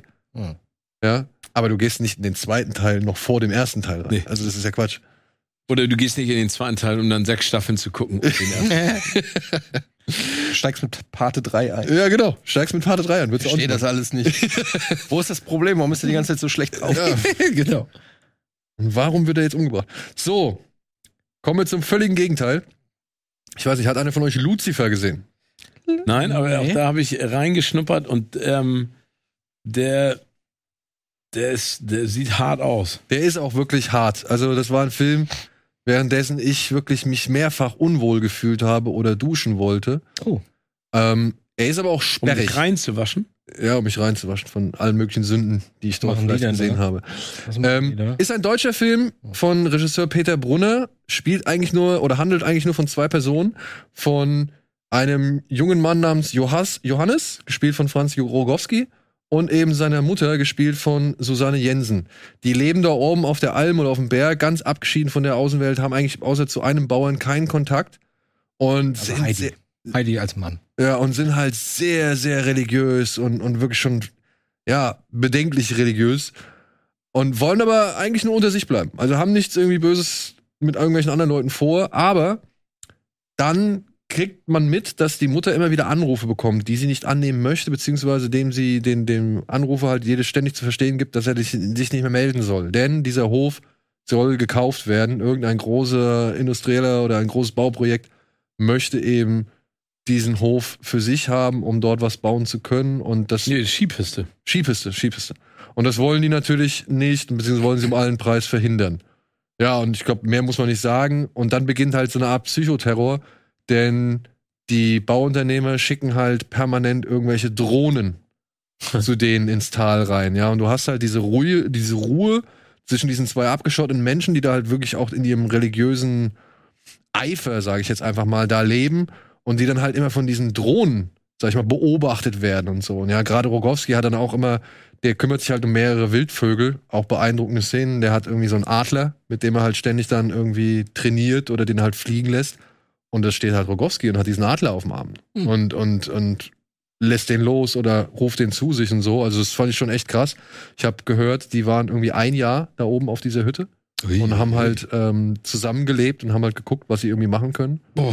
Und ja, also dieser Film handelt halt, ne, Schuld, Sühne, Vergebung, Fanatismus, ähm, die Zivilisation, die sich halt in die Natur reindrängt, aber halt auch die Natur, die irgendwie ihre, ihren, ihre Opfer fordert und so weiter. Ich will gar nicht sagen, dass ich alles verstanden habe. Ich fand die Bilder fantastisch. Ich fand die Atmosphäre unangenehm. Und was Rogowski und Frau Jensen hier machen, das ist halt schon auch unangenehm anzusehen, weil es schon zum Teil irgendwie inzestiöse, inzestiöse irgendwie Tendenzen hat und gleichzeitig aber nie richtig ausspielt, sondern alles irgendwie auch ein bisschen im, im Wagen hält. Und dann liest man diese Geschichte von dieser Frau Jensen, die sich halt hier präsentiert, völlig, also als, als, als wäre die Kamera nicht da. Also es ist fast schon manchmal mehr, als du eigentlich sehen willst. Und ähm, wenn du dann halt die, deren Geschichte mitkriegst, die ist halt Pastorin, die wurde von einem katholischen Priester vergewaltigt, war Alkoholikerin und, und ist jetzt halt so eine Art Performance-Künstlerin, hat einen Podcast, hat schon Film gedreht und so weiter und spielt hier, glaube ich, zum Großteil sich auch selbst. Ja, und das macht die aber so offen und so offensiv, so direkt, dass man da halt vorsitzt und ja, im schlimmsten Falle ist man davon irgendwie erschüttert oder, oder, oder schockiert, so, ja, aber man muss sich halt dann selbst hinterfragen, ist es wirklich schlimm, was ich hier gerade sehe, oder ist es einfach nur nicht das, was ich kenne? Hm. Ja, und das kann ich im Film alles hoch anrechnen oder beziehungsweise positiv anrechnen, aber man muss sich halt auch im Klaren darüber sein, dass man halt viel, viel Religionsgelaber aus dem Off hört und dann halt eigentlich immer nur die Bilder irgendwie präsentiert bekommt und mal irgendwie die eine surreale Szene gefolgt auf den nächsten irgendwie einfach nur dahin starrenden Moment und schwierig. Hm. Also kann ich nicht jedem empfehlen. Okay, aber es klingt interessant, muss ich sagen. Ist auch, wie gesagt, ich finde es geil gefilmt, ich finde es geil gemacht, aber ist halt ein Und Thema. Lucifer, weil es am Ende, Entschuldige, weil es am Ende eine, eine Läuterung gibt oder weil er. Ja, das ist auch so etwas, was ich ein bisschen schwierig fand. Aber man, man fragt sich halt so, was ist wirklich der Lucifer? Ist Lucifer der Wahn, der Fanatismus, den die da irgendwie heraufbeschwören?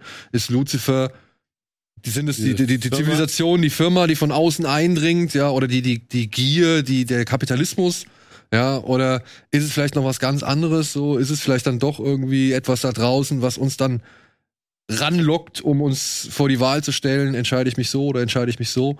Also da schwebt viel drin, aber ich will nicht behaupten, alles erkannt zu haben oder so. Weil dafür ist es dann auch echt ein bisschen verkopft und sperrig.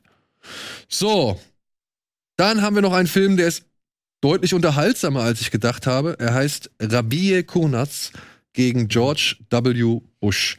Der neueste Film von Andreas Dresen, der unter anderem schon Gundermann gemacht hat, eben auch mit Alexander Scheer, der hier einen Anwalt spielt, der von einer ja, Deutsch-Türkin beauftragt wird, denn ihr Sohn wurde verhaftet.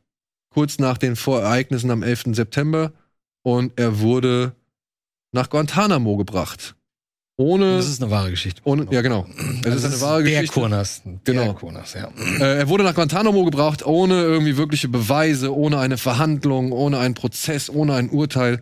Und ja, dieser Film schildert jetzt halt, wie die Mutter, also er wird halt erzählt aus der, aus der Perspektive der Mutter, wie sie halt versucht, mit dem Anhalt, Anwalt Bernhard Docke den Sohn aus Guantanamo rauszukriegen. Und zeichnet diesen. naiver, aber sehr äh, drückender Eifer eigentlich. Ja, ey, und die Mutter ist Meltem Kaplan, eine Comedian, eine Stand-Up-Comedian, die ja eher so halt eben mit diesem deutsch-türkischen Comedy-Programm irgendwie berühmt geworden ist, sich davon jetzt aber auch ein bisschen lösen konnte. Und ich sitze in diesem Film drin und ich denke mir so, oh, das ist aber jetzt schon ein bisschen Slapstick, das ist schon ein bisschen Es Comedy. ist Das ganz ist schon schwierig, den Ton zu, zu greifen. Erstmal. Erstmal. Mhm. Ja, also vor allem, sie steht halt vor, am, direkt am Anfang, erste Szene im Film, steht sie vor Murats Tür, glaube ich. Murat, komm raus, Ja, sonst hau ich dich. sonst schneide ich dir Bart ab. Ja. Und dann, komm nach Hause, gibt Essen. ja, genau, komm nach Hause, gib Essen. Und du denkst dir halt so, ja, ist das jetzt, soll das jetzt witzig sein? So, wir reden hier immerhin über, über den äh, Anschlag vom 11. September. Kann man da wirklich jetzt hier so ein, so ein, so ein, ja, ich weiß nicht, Culture Clash Humor irgendwie da reinbringen? Und je länger dieser Film geht, umso ernster wird das dann auch alles, umso herzlicher wird es, umso mehr verstehst du diese Leute, umso mehr gehst du mit diesen Leuten mit, umso mehr begreifst du, was das eigentlich für ein, wirklich, was das für ein Skandal war. Also nicht nur von den Amis, auch von uns. Mhm. Ja, also wirklich auch von uns. Wenn dann dieser Innenminister von Bremen da sitzt und sagt, Das Ja. ist übrigens der echte, ne? das ist der echte, ja. Der sitzt dann da und sagt, ja, die Staatsbürgerschaft ist abgelaufen, wenn er sich im Ausland nicht darum bemühen konnte, eine neue Staatsbürgerschaft zu beantragen. Hat auch kein Interesse daran, hat sich nicht bemüht. Hat sich nicht gemeldet und und dann fragt der Anwalt, der saß in Guantanamo in so einer 5 Quadratmeter Zelle. Wie sollte der irgendwie auch nur ansatzweise sein Asyl irgendwie weiter beantragen oder sein Visum beantragen so? Also so Sachen. Und dann geht's halt noch weiter. Es geht Ja, auch weiter. dass, auch, dass die Nachrichtendienste, die US-Nachrichtendienste ganz früh gesagt haben, nee, mit dem war eigentlich nichts, das war ein Fehler. So, der hat nichts gemacht, der ist nur von Moschee zu Moschee gegangen, hatte mal über drei Ecken Kontakt, aber hat nichts, äh, Ausbildung oder irgendwas gemacht. Und dann haben die Deutschen gesagt, ja, trotzdem egal. Ja, aber das, du hast, du, ich finde, du hast gerade was gesagt, was du meinst aus Naivität und ganz viel Leidenschaft. Ne? Mhm. Ich glaube, das Problem ist, dass wir gesellschaftlich so, äh, so erzogen sind, zeitweise. Ne? Das ist ja vielleicht auch dieser Fatalismus und dieser Glaube, das ist gerade angesprochen. Die wissen schon, was sie tun und deswegen ist es richtig. Mhm. Aber das, was du ja gerade auch gesagt hast, ist ja genau die Problematik. Und das wird ja in vielen Entscheidungen manchmal deutlicher denn je. ja, gerade die letzten zwei Jahre haben es Genau, dass, dass du, dass, dass dieses Vertrauen in, in eine Planlosigkeit, und ich meine jetzt nicht unbedingt dieses Thema in vielerlei Hinsicht, finde ich es halt umso erfrischender, wenn dann jemand sagt, ist mir doch egal, also ob ich jetzt George W. Bush verklage, auch wenn es diese Situation da, da gibt, wo sie sagt, was ich? Wieso ich verklage? Ja, genau. ich? Ähm, aber ich, ich finde, es ist ja insofern inspirierend, also es ist nicht nur erschreckend, auf der einen Seite rauszufinden, was da alles für Missstände eigentlich passiert sind und in, dem- in dem Verhalten, ne, also was da einfach auch falsch ist, sondern auch dieser Mut dieser Frau, die ja logischerweise für, ihr, für ihren Sohn kämpft, ne, aus einer ganz anderen Perspektive, die ja auch an seine Unschuld glaubt, aber die eben sagt, dann verklage ich halt George W. Bush. Das ist ja das Geile eigentlich. Und das ist ja auch das Schöne an diesem Film, dass der ja im Prinzip auch, auch Mut macht, Dinge in Frage zu stellen, äh, die, die, die man vielleicht von außen her nicht in Frage stellen sollte. Und Hoffnung, Genau. und Hoffnung, weil es halt so Menschen wie diesen Docke gibt, Ja. der sagt, ey, nee, das ist nicht korrekt, was hier abläuft, da Ja, muss man gegen das vorgehen. weiter. Aber das sind ja alle großen, Ver äh, Entschuldige, wenn ich die, das wie bei Aaron Brockovich, sage ich jetzt mal, ne? Also um mal ganz zurückzugehen. Das war ja auch eine Frau, die dagegen gekämpft hat. Das sind ja all diese Fälle, wenn du, de- wenn du dir das mal juristisch anguckst, über die, über, du kannst ja bis äh, zurückgehen in die Steinzeit, sag ich mal. Das sind eher immer Leute, die für etwas kämpfen, weil sie an das, an das Richtige und Gute glauben. Und das finde ich einfach auch so geil an diesem Film.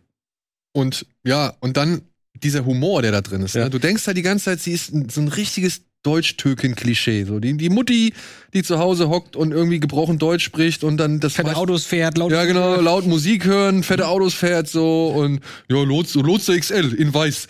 ja, ähm, und, und sie kommt halt wirklich rüber wie halt irgendwie so, ein- so ein Comedy-Programm. Und dass das, das Dresen das schafft, das immer weiter irgendwie aufzuernsten, im, im, ohne dass es irgendwie schlimm wird oder ohne dass es wirklich richtig niederschmetternd wird, obwohl die Situation an sich eigentlich schon niederschmetternd ist, rechne ich den Film sehr hoch an. Aber es ist auch sehr interessant gemacht, weil ich habe am Anfang auch, ich war auch schwer irritiert. Ich meine, du hattest mich vorgewarnt, so dass es nicht das ist, was man denkt, weil ich dachte, das wäre was ganz Schweres und da hatte ich jetzt gerade aus gewissen Gründen keinen Bock drauf. Und er so, nee, nee, guck dir den mal an. Und ich dachte auch zu Anfang, warte mal, ist das jetzt Comedy? Aber wieso Comedy mit so einem ernsten Thema? Und wieso hat Kurnas da irgendwie seinen Namen für hergegeben und die Mutter und alle anderen und der, der Anwalt? Komisch. Das konnte ich alles nicht verstehen. Aber nach einer Weile ist mir dann aufgefallen, wie unterschiedlich die alle spielen. Du hast, du hast welche, du hast so die alte Garde, die Profi-Schauspieler, ne? Alexander Scherns, so. Die Selbstständige macht das so. Das mag zwar alles ein bisschen ähm, theatralisch manchmal sein oder wie im Theater. Man merkt, dass die immer noch den Theaterhintergrund haben. Also es ist nicht so 100% überzeugend, aber es sind total professionelle, souveräne Schauspieler. Genauso wie Hansi, ähm, äh, nee, der andere Schauspieler. Ich weiß, was du meinst, ja. Ja. Der den ähm, Der den, Polizist, nee, der, nee, der- Kommissar. Den Hauptstaatsanwalt. genau, diesen, Genau, Staatsanwalt, ähm, wer Der, das? doch Tatort, der hat doch gar Polizeirufe aufgehört. Wie heißt denn der? Den mag ich so Herbinger. gerne. Herbinger, nee. Ja, ja, egal.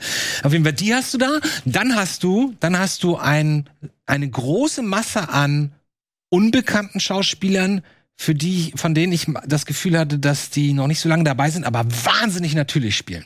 Das ist mir extrem aufgefallen bei Charlie der. Hübner. Ja, Charlie Hübner, Entschuldigung, ja, genau. Das ist mir extrem aufgefallen bei der Anwältin in der Anwaltskanzlei, die super natürlich spielt, total überzeugend.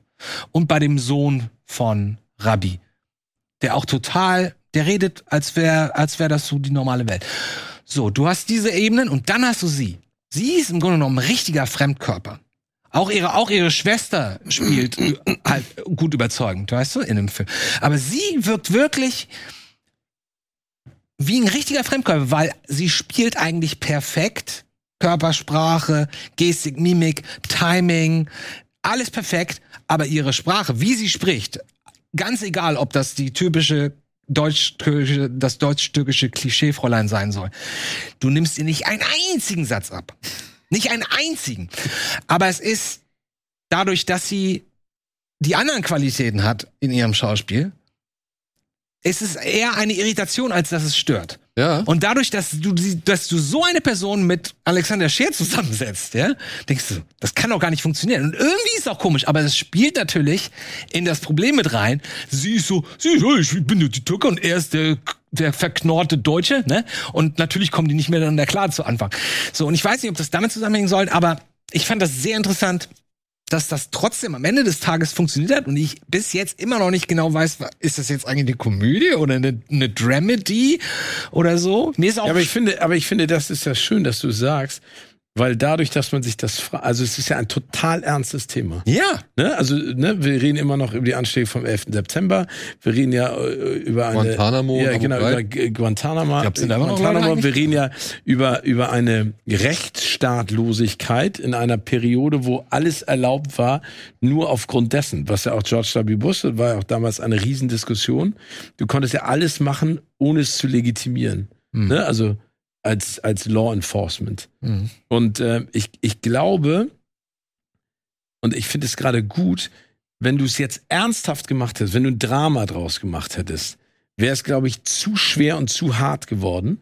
Und dadurch, dass es diesen komödiantischen Anteil hat, hat es nämlich das, was du eben gerade auch gesagt hast, am Ende diese Hoffnungs, Mhm. diese, die, die, die Hoffnung, die es ausstrahlt. Und auch die Frage, die man sich selber stellt, mache ich selber denn genug? Da, das ist das, was ich mir die Entschuldige, schon wieder. Das ist das, was ich mich die ganze Zeit immer selber frage, wenn ich solche Filme sehe. Bin ich zeitweise zu duckmäuserig und akzeptiere et- Hm. Dinge, gegen die du eigentlich vorgehen solltest. Und dann sehe ich solche Personen, die mit einer solchen Nonchalance, mit, mit einer Naivität, die aber ja total gesund ist in diesem Kontext. Mit einer fast, Ja, ja. Hm. ja, aber mit einer Klarheit und einer Leidenschaft rausgehen und sagst du, nee, das ist falsch und ich will, dass das jetzt auch deutlich wird.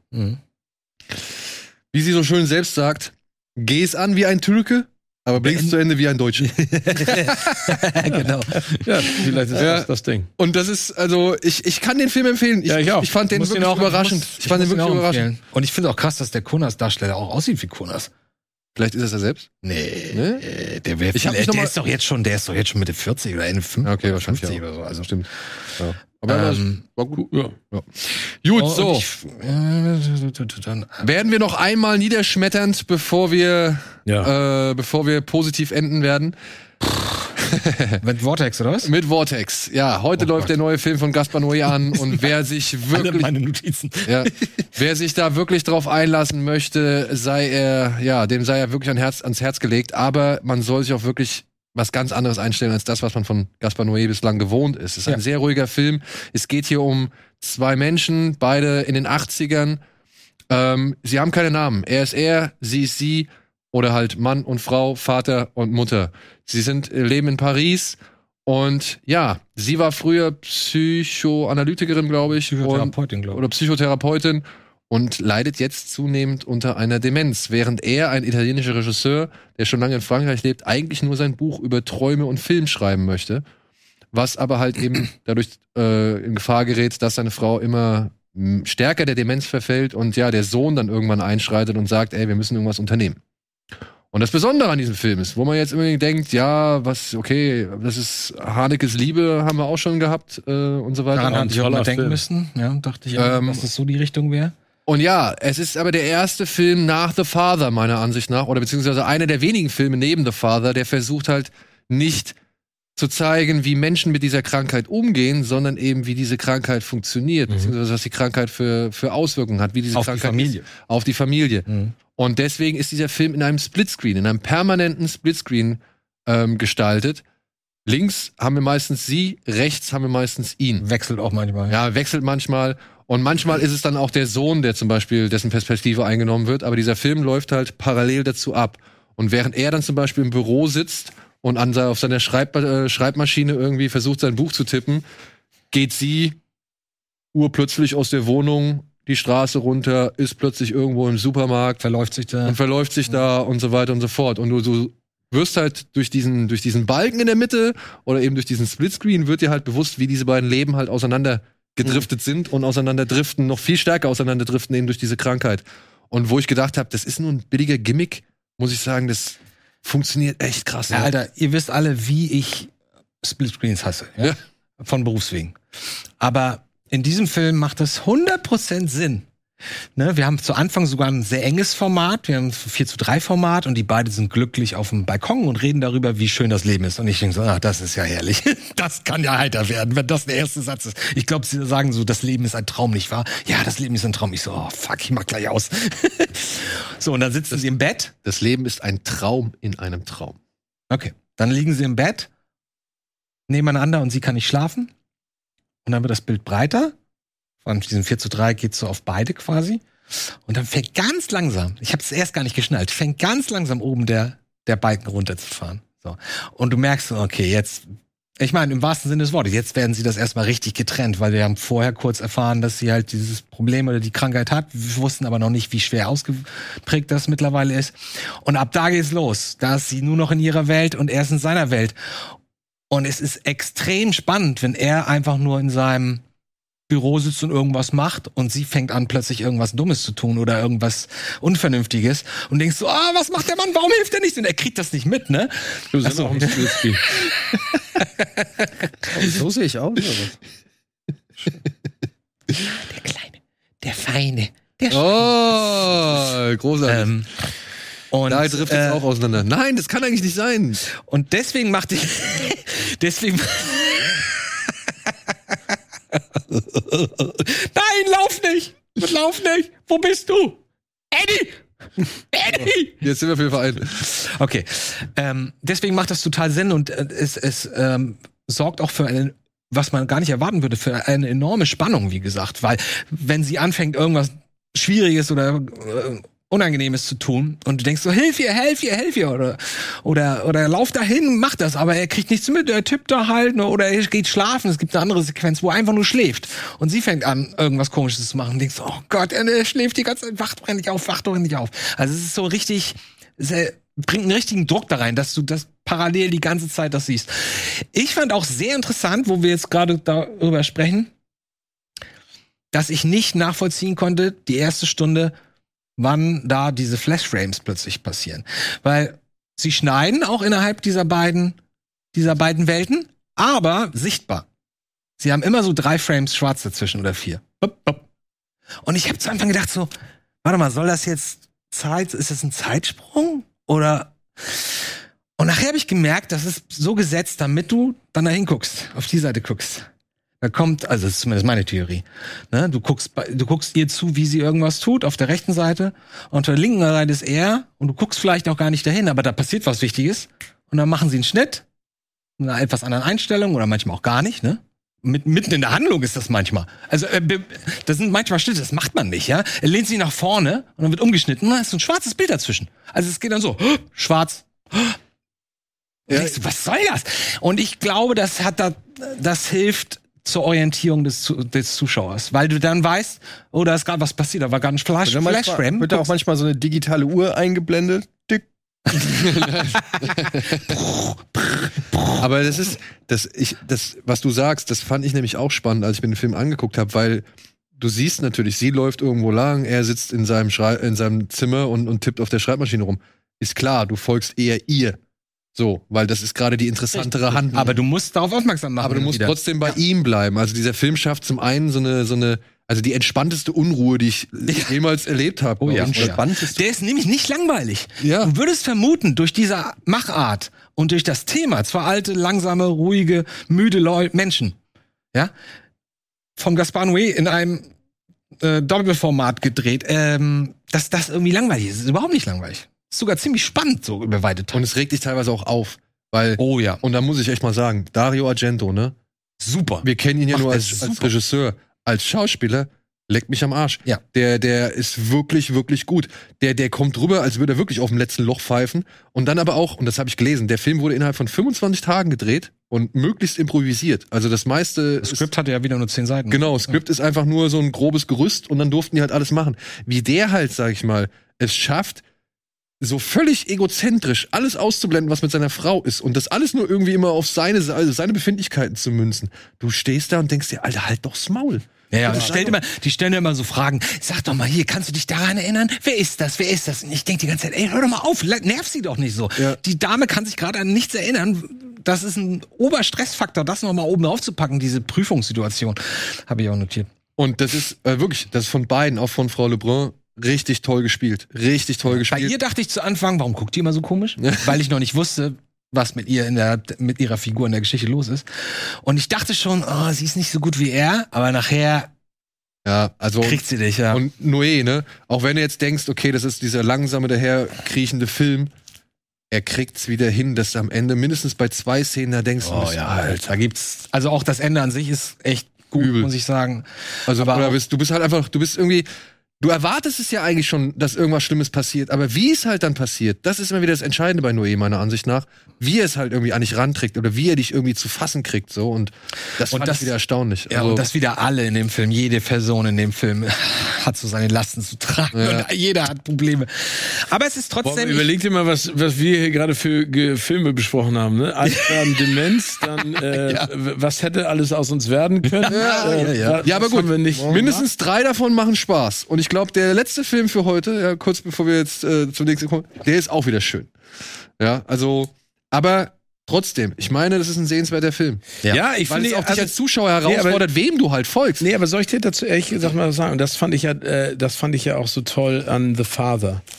Ähm, äh, gesellschaftlich sind wir in Deutschland ja darauf geeicht, dass Altwerden und der Tod etwas Beschissenes ist. Ne? werden weggeschoben, die Ne? Also Leute. es gibt, es gibt, glaube ich, kein Land, und das bin ich jetzt äh, absoluter Novize und behaupte jetzt was, aber ich glaube, es gibt kein Land, in dem es so viele Altersheime äh, gibt wie in Deutschland. Ich habe das Gefühl, wir Pflege ist also wegpflegen, wie du es eben gerade gesagt hast.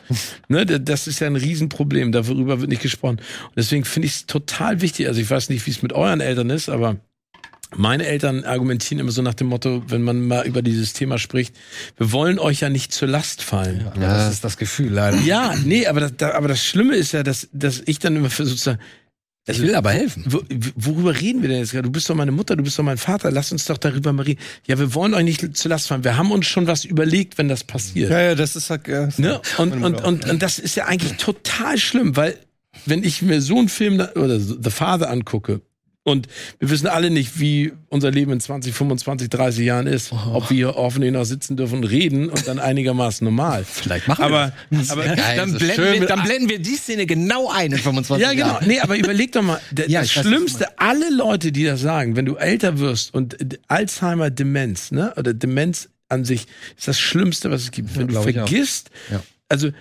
und ich habe Freundinnen und Freunde im Freundeskreis, wo das bei den Eltern ist, die leiden so unfassbar, ne, weil die Person ist da, Ja, ja. aber der Bezug ist komplett Meine Oma weg. hat tatsächlich Demenz äh, und das kam vor so drei Jahren auf und meine Mutter pflegt sie ja noch Ja. und die hat jetzt auch neulich geholt. Meine Oma, muss man dazu sagen, ist äh, 94 oder Ja, 95 geworden und frisste da, also es ist so ein trauriges Dasein Ja. und mich muss, ich muss sagen, deshalb tue ich mich schwer, solche Filme anzugucken, weil ich bin jetzt in einem Alter, ihr seid alle noch viel älter als ich, aber ähm, ich bin in einem Alter, wo man sich damit beschäftigt, also meine Oma lebt noch, aber das ist wie so ein Foreshadowing. Wie heißt dieser Film Relic? Relic, wo ja. auch diese drei Generationen, Ja. ich weiß nicht, kennt, ne?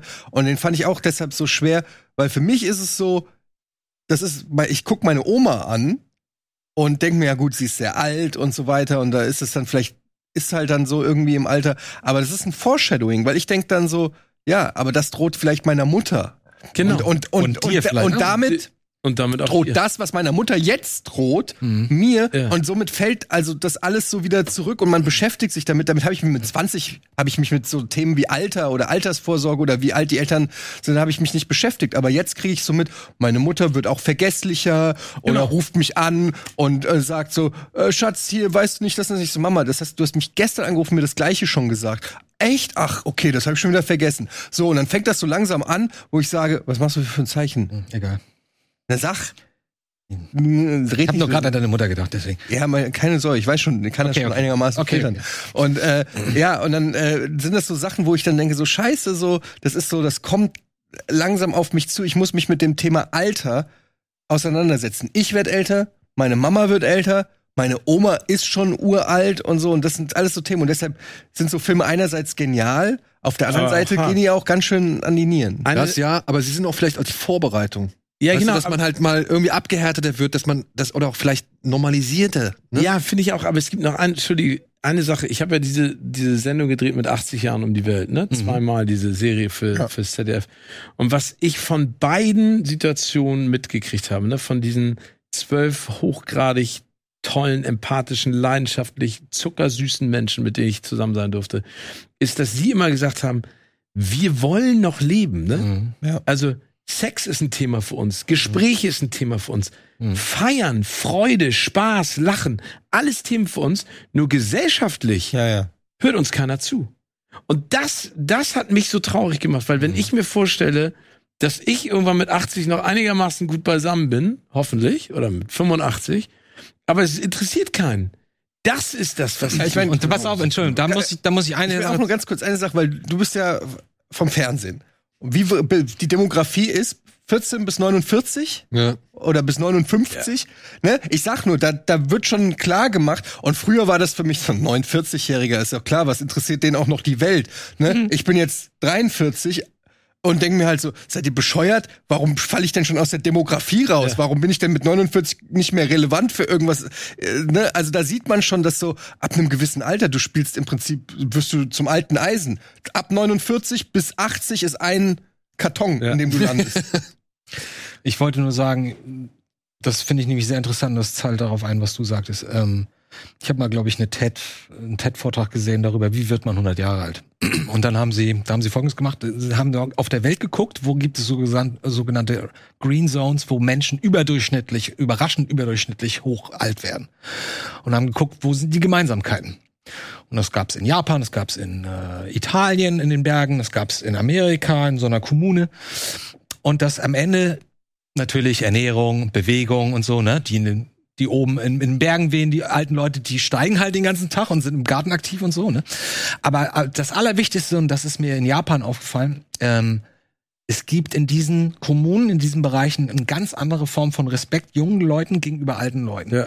Die sind viel inklusiver oder viel mehr integriert. Da gibt's Kneipen für alte Leute, wo alte Leute mit jungen Leuten feiern, so, wo dann irgendwelche alten äh, Bilder an den Wänden hängen. Hier, das war der, der hier so und vier Biere getrunken hat und so.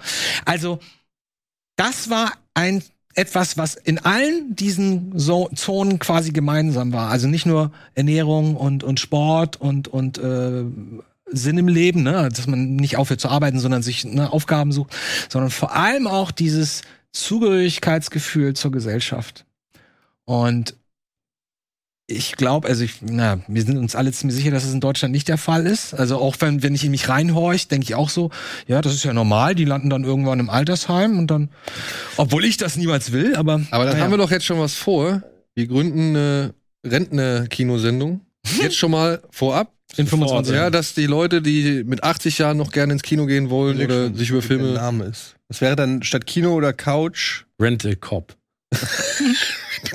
Rentnerkopf. Die Rentner. Aber, Die aber um, Rentner. um euch noch mal ganz kurz die letzte Angst zu nehmen, wir dürfen auch nicht vergessen, wie schnell die wissenschaftliche Entwicklung in diesen Jahren voranschreitet. Und vergesst nicht, letztes Jahr, äh, wie heißt der deutsche moderne Ableger? Quatsch, nee, moderner nicht, der deutsche Hersteller des, des Impf... BioNTech? BioNTech hat vor einem Dreivierteljahr gesagt, hier die Chefin hat gesagt, sie sind dran an dem AIDS und dem an dem äh, Krebs. Krebs und ähm, Demenz. Demenzthema. Wer weiß, aber, was aber dann möchte ich ganz kurz Ja. um, äh, noch auf eine auf on a light note to end this äh, Thema. Dann müssen aber bitte die Sofas und Stühle höher gebaut werden. Weil mit 80, 85 komme ich aus diesem Ding nicht mehr raus. ich komme ja so noch nicht mehr Dann hier wird es eine lange Live-Sendung. Ja, okay. Übrigens ist, habe ich äh, vorgestern oder so äh, gesehen in der Tagesschau, ist die älteste Frau der Welt gestorben. Mit 119. Nee, der älteste Mann. Jetzt ist nur noch die älteste Frau da. Er war das nicht eine 116, Frau? sie ist 114. War das nicht eine Frau? Oder vielleicht war es zwei Frauen. Ich habe die News nicht mitbekommen, also ich vertraue jetzt ganz Aber auf jeden Fall 119. Wow. Geil. Die Frage ist halt, ob du das wirklich auch alles so mitbekommst, ne? Die war wohl noch, die hatte noch Hobbys, die hat wohl noch Sachen gemacht, also äh, im Rahmen des Möglichen. Die war noch, ähm, ihr Hobby war, glaube ich, Mathe. Ja, ich weiß, es gibt so Leute. Meine Oma war, wurde auch 95 Ja. und die war Applaus. Applaus. geil, richtig. 1903 geboren. Krass. Ja. Die hat alles mitgekriegt. Aber es gibt Titanic. Leute, die halt im hohen Alter wirklich noch total fit sind. Meine Oma, kurz bevor die gestorben ist, war topfit. Nicht körperlich, aber geistig. Mit der konntest du dich völlig normal über alles Mögliche unterhalten. Und ja, ich wollte nur sagen, zum, Erba zum Aufbauen, weil wir gerade so negative Ja, Themen haben. Genau. Ich meine, er sagt, Zeit zerstört alles, Noé, aber The time hier, wie gesagt, äh, geht er halt mal echt Aber auch hier sensibel damit um. Aber auch hier zerstört die Zeit alles. Hier zerstört die Zeit alles, genauso wie in unserer Sendung hier, denn wir sind auch echt schon wieder, äh, ja. Ganz zum Schluss noch schnell eine Sonderaufführung, ein Tag bevor Doctor Strange ins Kino kommt. Die fabelhafte Welt der Amelie. Ah. Ja, müssen uns, glaube ich, nichts äh, zu sagen. Worum geht's, Edi? es geht um Amelie Ja? und ihre fabelhafte Welt. Also sie Ah. ist eine, ähm, äh, äh, ja, eine, ein, eine junge Frau, die im Prinzip Glück in das Leben von anderen Menschen bringen will. Weil sie ist einfach die gute Seele und sie beobachtet einfach, äh, was um sie rum so passiert. Und ähm, gespielt von Audrey Tautou. So süß. Und sie will einfach, glaube ich, ich weiß gar nicht, was es ist. Sie, sie will einfach Gutes tun. Sie liebt einfach das Leben und die Menschen und entdeckt einfach die Schönheit in den verschiedensten Kleinigkeiten. Und es hat ja diese ganz berühmte, ähm, da muss ich mal dran denken, diese Eröffnung äh, dieses Films, wo, wo gesagt wird, ja, da, wo sie die Leute beschreibt. Er mag äh, das Geräusch, wenn er, weiß ich nicht, Der Papier. Schnee knirscht. Ja, oder so, wenn der Schnee knirscht. und So sind so ganz viele feine, sensible, empathische Beobachtungen. Und ähm, ja, es ist wirklich ein ganz fantastischer Film. Ich liebe diesen Film. Es war eine, glaube ich, sogar der ersten, ich weiß nicht, wann kam der raus? Einer der ersten, 97? ja, ja, einer der ersten DVDs, Und das, die ich mir und das war gekauft Mathieu, habe. Ka Mathieu Kassowitz spielt da ja mit. Ja. Äh, von der Regisseur von La Wie viel das ist ist der? Ist der ab sechs oder zwölf? Sechs. Ab sechs? Ab sechs. Ich meine, ist ab sechs, ja. Und ist im Prinzip dann auch äh, eine Liebesgeschichte, weil irgendwann geht es so darum, nachdem sie alle glücklich gemacht hat, natürlich auch die Frage im Raum steht, sag mal, machst du dich eigentlich auch selber glücklich und was ist denn eigentlich mit dir? Und sie verliebt sich. Das ist so cool. Und es ist einfach ein Feel-Good-Film, der aber auch visuell, 2001. ähm, der Oh, visuell super beeindruckend ist, also viel, viele Ideen hat mit Schnitt, mit Kamerafahrten und so, der also wirklich, war auch einer der ersten mit diesem extrem Grading, ne? Grün und Gelb so. Ja, auf jeden Fall sehr modern, äh, wirkt auch sehr, sehr abwechslungsreich und ein, ein absoluter Feel-Good-Movie, den man gesehen haben muss, der, also 100 Prozent, also deshalb ein schöner Abschluss für diese teilweise deprimierende Sendung heute, aber den kann man, nach all diesen Filmen, die wir geguckt haben, Gaspar Noé und weiß ich nicht was danach, guckt euch den an, dann geht's euch wieder einigermaßen gut. Das würde ich auch sagen. Ja. Unabhängig davon hat der, äh, hat der Drehbuchautor 15 Jahre oder ich glaube 20 Jahre äh, kleine Geschichten gesammelt und Ideen gesammelt und dann am Ende gesagt, jetzt mache ich daraus aus diesen ganzen kleinen Geschichten, äh, das was du eben sagtest, mache ich einen ganzen Film rund um Amelie. Und so wirkt er auch, aber er funktioniert super. Und ich Ja. muss ganz ehrlich sagen, die ganzen Leute, die sich immer ausgekotzt haben, ich weiß noch, wie Stefan Raab, äh, nicht Stefan Raab, Quatsch, Harald Schmidt damals eine ganze Sendung sich nur über den Film ausgekotzt hat, weil alle Leute den so schön finden. Oh, dieser, ne, typisch Schmidt. Ach ja, dieser schöne Amelie-Film, da hast du den auch schon gesehen, ne? Aber das Lieblingsbuch von äh, Harald Schmidt ist ja Brad Easton Ellis American Psycho. ist auch, das Echt? ist auch das Deswegen- geilste Übrigens, ever. lese ich einmal im Jahr. Es gibt eine schlechte Variante von dem Film von Martin Scorsese, die nennt sich Hugo. Oh ja. Und Cabré. Ja, Hugo Cabré, würdest du den wirklich so vergleichen? Ich meine, Hugo versucht ja nur so in der Welt irgendwie klarzukommen. Ja, es ist auf jeden Fall, finde ich, da sind Ich hab schon den ausgemacht nach Einflüsse. 15 Minuten. Ich, ich fand den auch Hugo. nicht geil. Hm. Aber gut, müssen wir jetzt hier nicht diskutieren, aber. Wusstet ihr, Toll. Wir haben mit einer guten Note Oh ja, aufgehört. jetzt packst du da noch mal so einen Quatsch leid, rein. der Film wurde übrigens in Cannes abgelehnt, ne? Sollte in Cannes laufen, wollten sie nicht. War zu cheesy für Dann die? daraufhin oder? haben sie ihn direkt ins Kino gebracht. Mega Erfolg. Ich glaube, das war doch der erfolgreichste Film des Jahres damals, oder? Ja, ja. Einer der erfolgreichsten. hat er nicht auch, der hat Weltweit. doch auch äh, noch und nöcher Preise. Mhm. Ne? Ja. Und der lief, das war auch einer der Filme, der gefühlt ein Jahr im Kino lief, weil die Leute immer wieder reingegangen sind. Und alle Welt liebte diesen Film. Ich finde das sympathisch. Wieder ein Punkt fürs Kino. So ein Film muss ins Kino. Genau.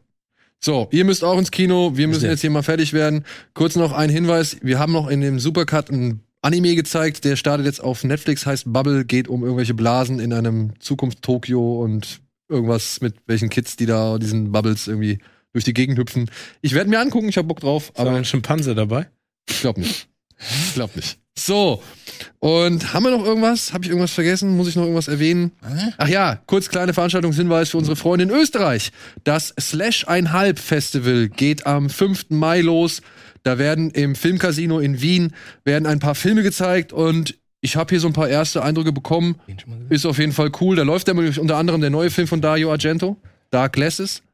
Und da läuft auch Everything Everywhere All at Once. Doku. Und da läuft vor allem Freaks Out. Freaks Out, bitte vormerken, auch mit Franz Rogowski, unbedingt anschauen. Leute, Hallo. hallo! Es ist total spannend. Ja, ja, ja, ja, ja. Meine Herren, wir machen doch jetzt hier gleich Schluss und dann könnt ihr euch unterhalten. dachte, ja? du hältst jetzt Die zwei Sekunden. So, vielen, vielen Dank. Ich behalte euch jetzt trotzdem gleich noch auf der Couch hier, denn wir wollen noch eine Runde Tease Me machen. Uh. Und ansonsten sehen wir uns ja hoffentlich so schnell es geht wieder. Ja. So schnell es geht wieder. Euch da draußen sehen wir hoffentlich dann am Sonntag, wenn irgendwie Tease Me ausgestrahlt wird oder halt am Dienstag bei Bada Binge mit Nico Beckspin und Tim Heinke. Und ansonsten bis spätestens nächste Woche. Sehr schön. Tschüss. Tschüss! Ciao.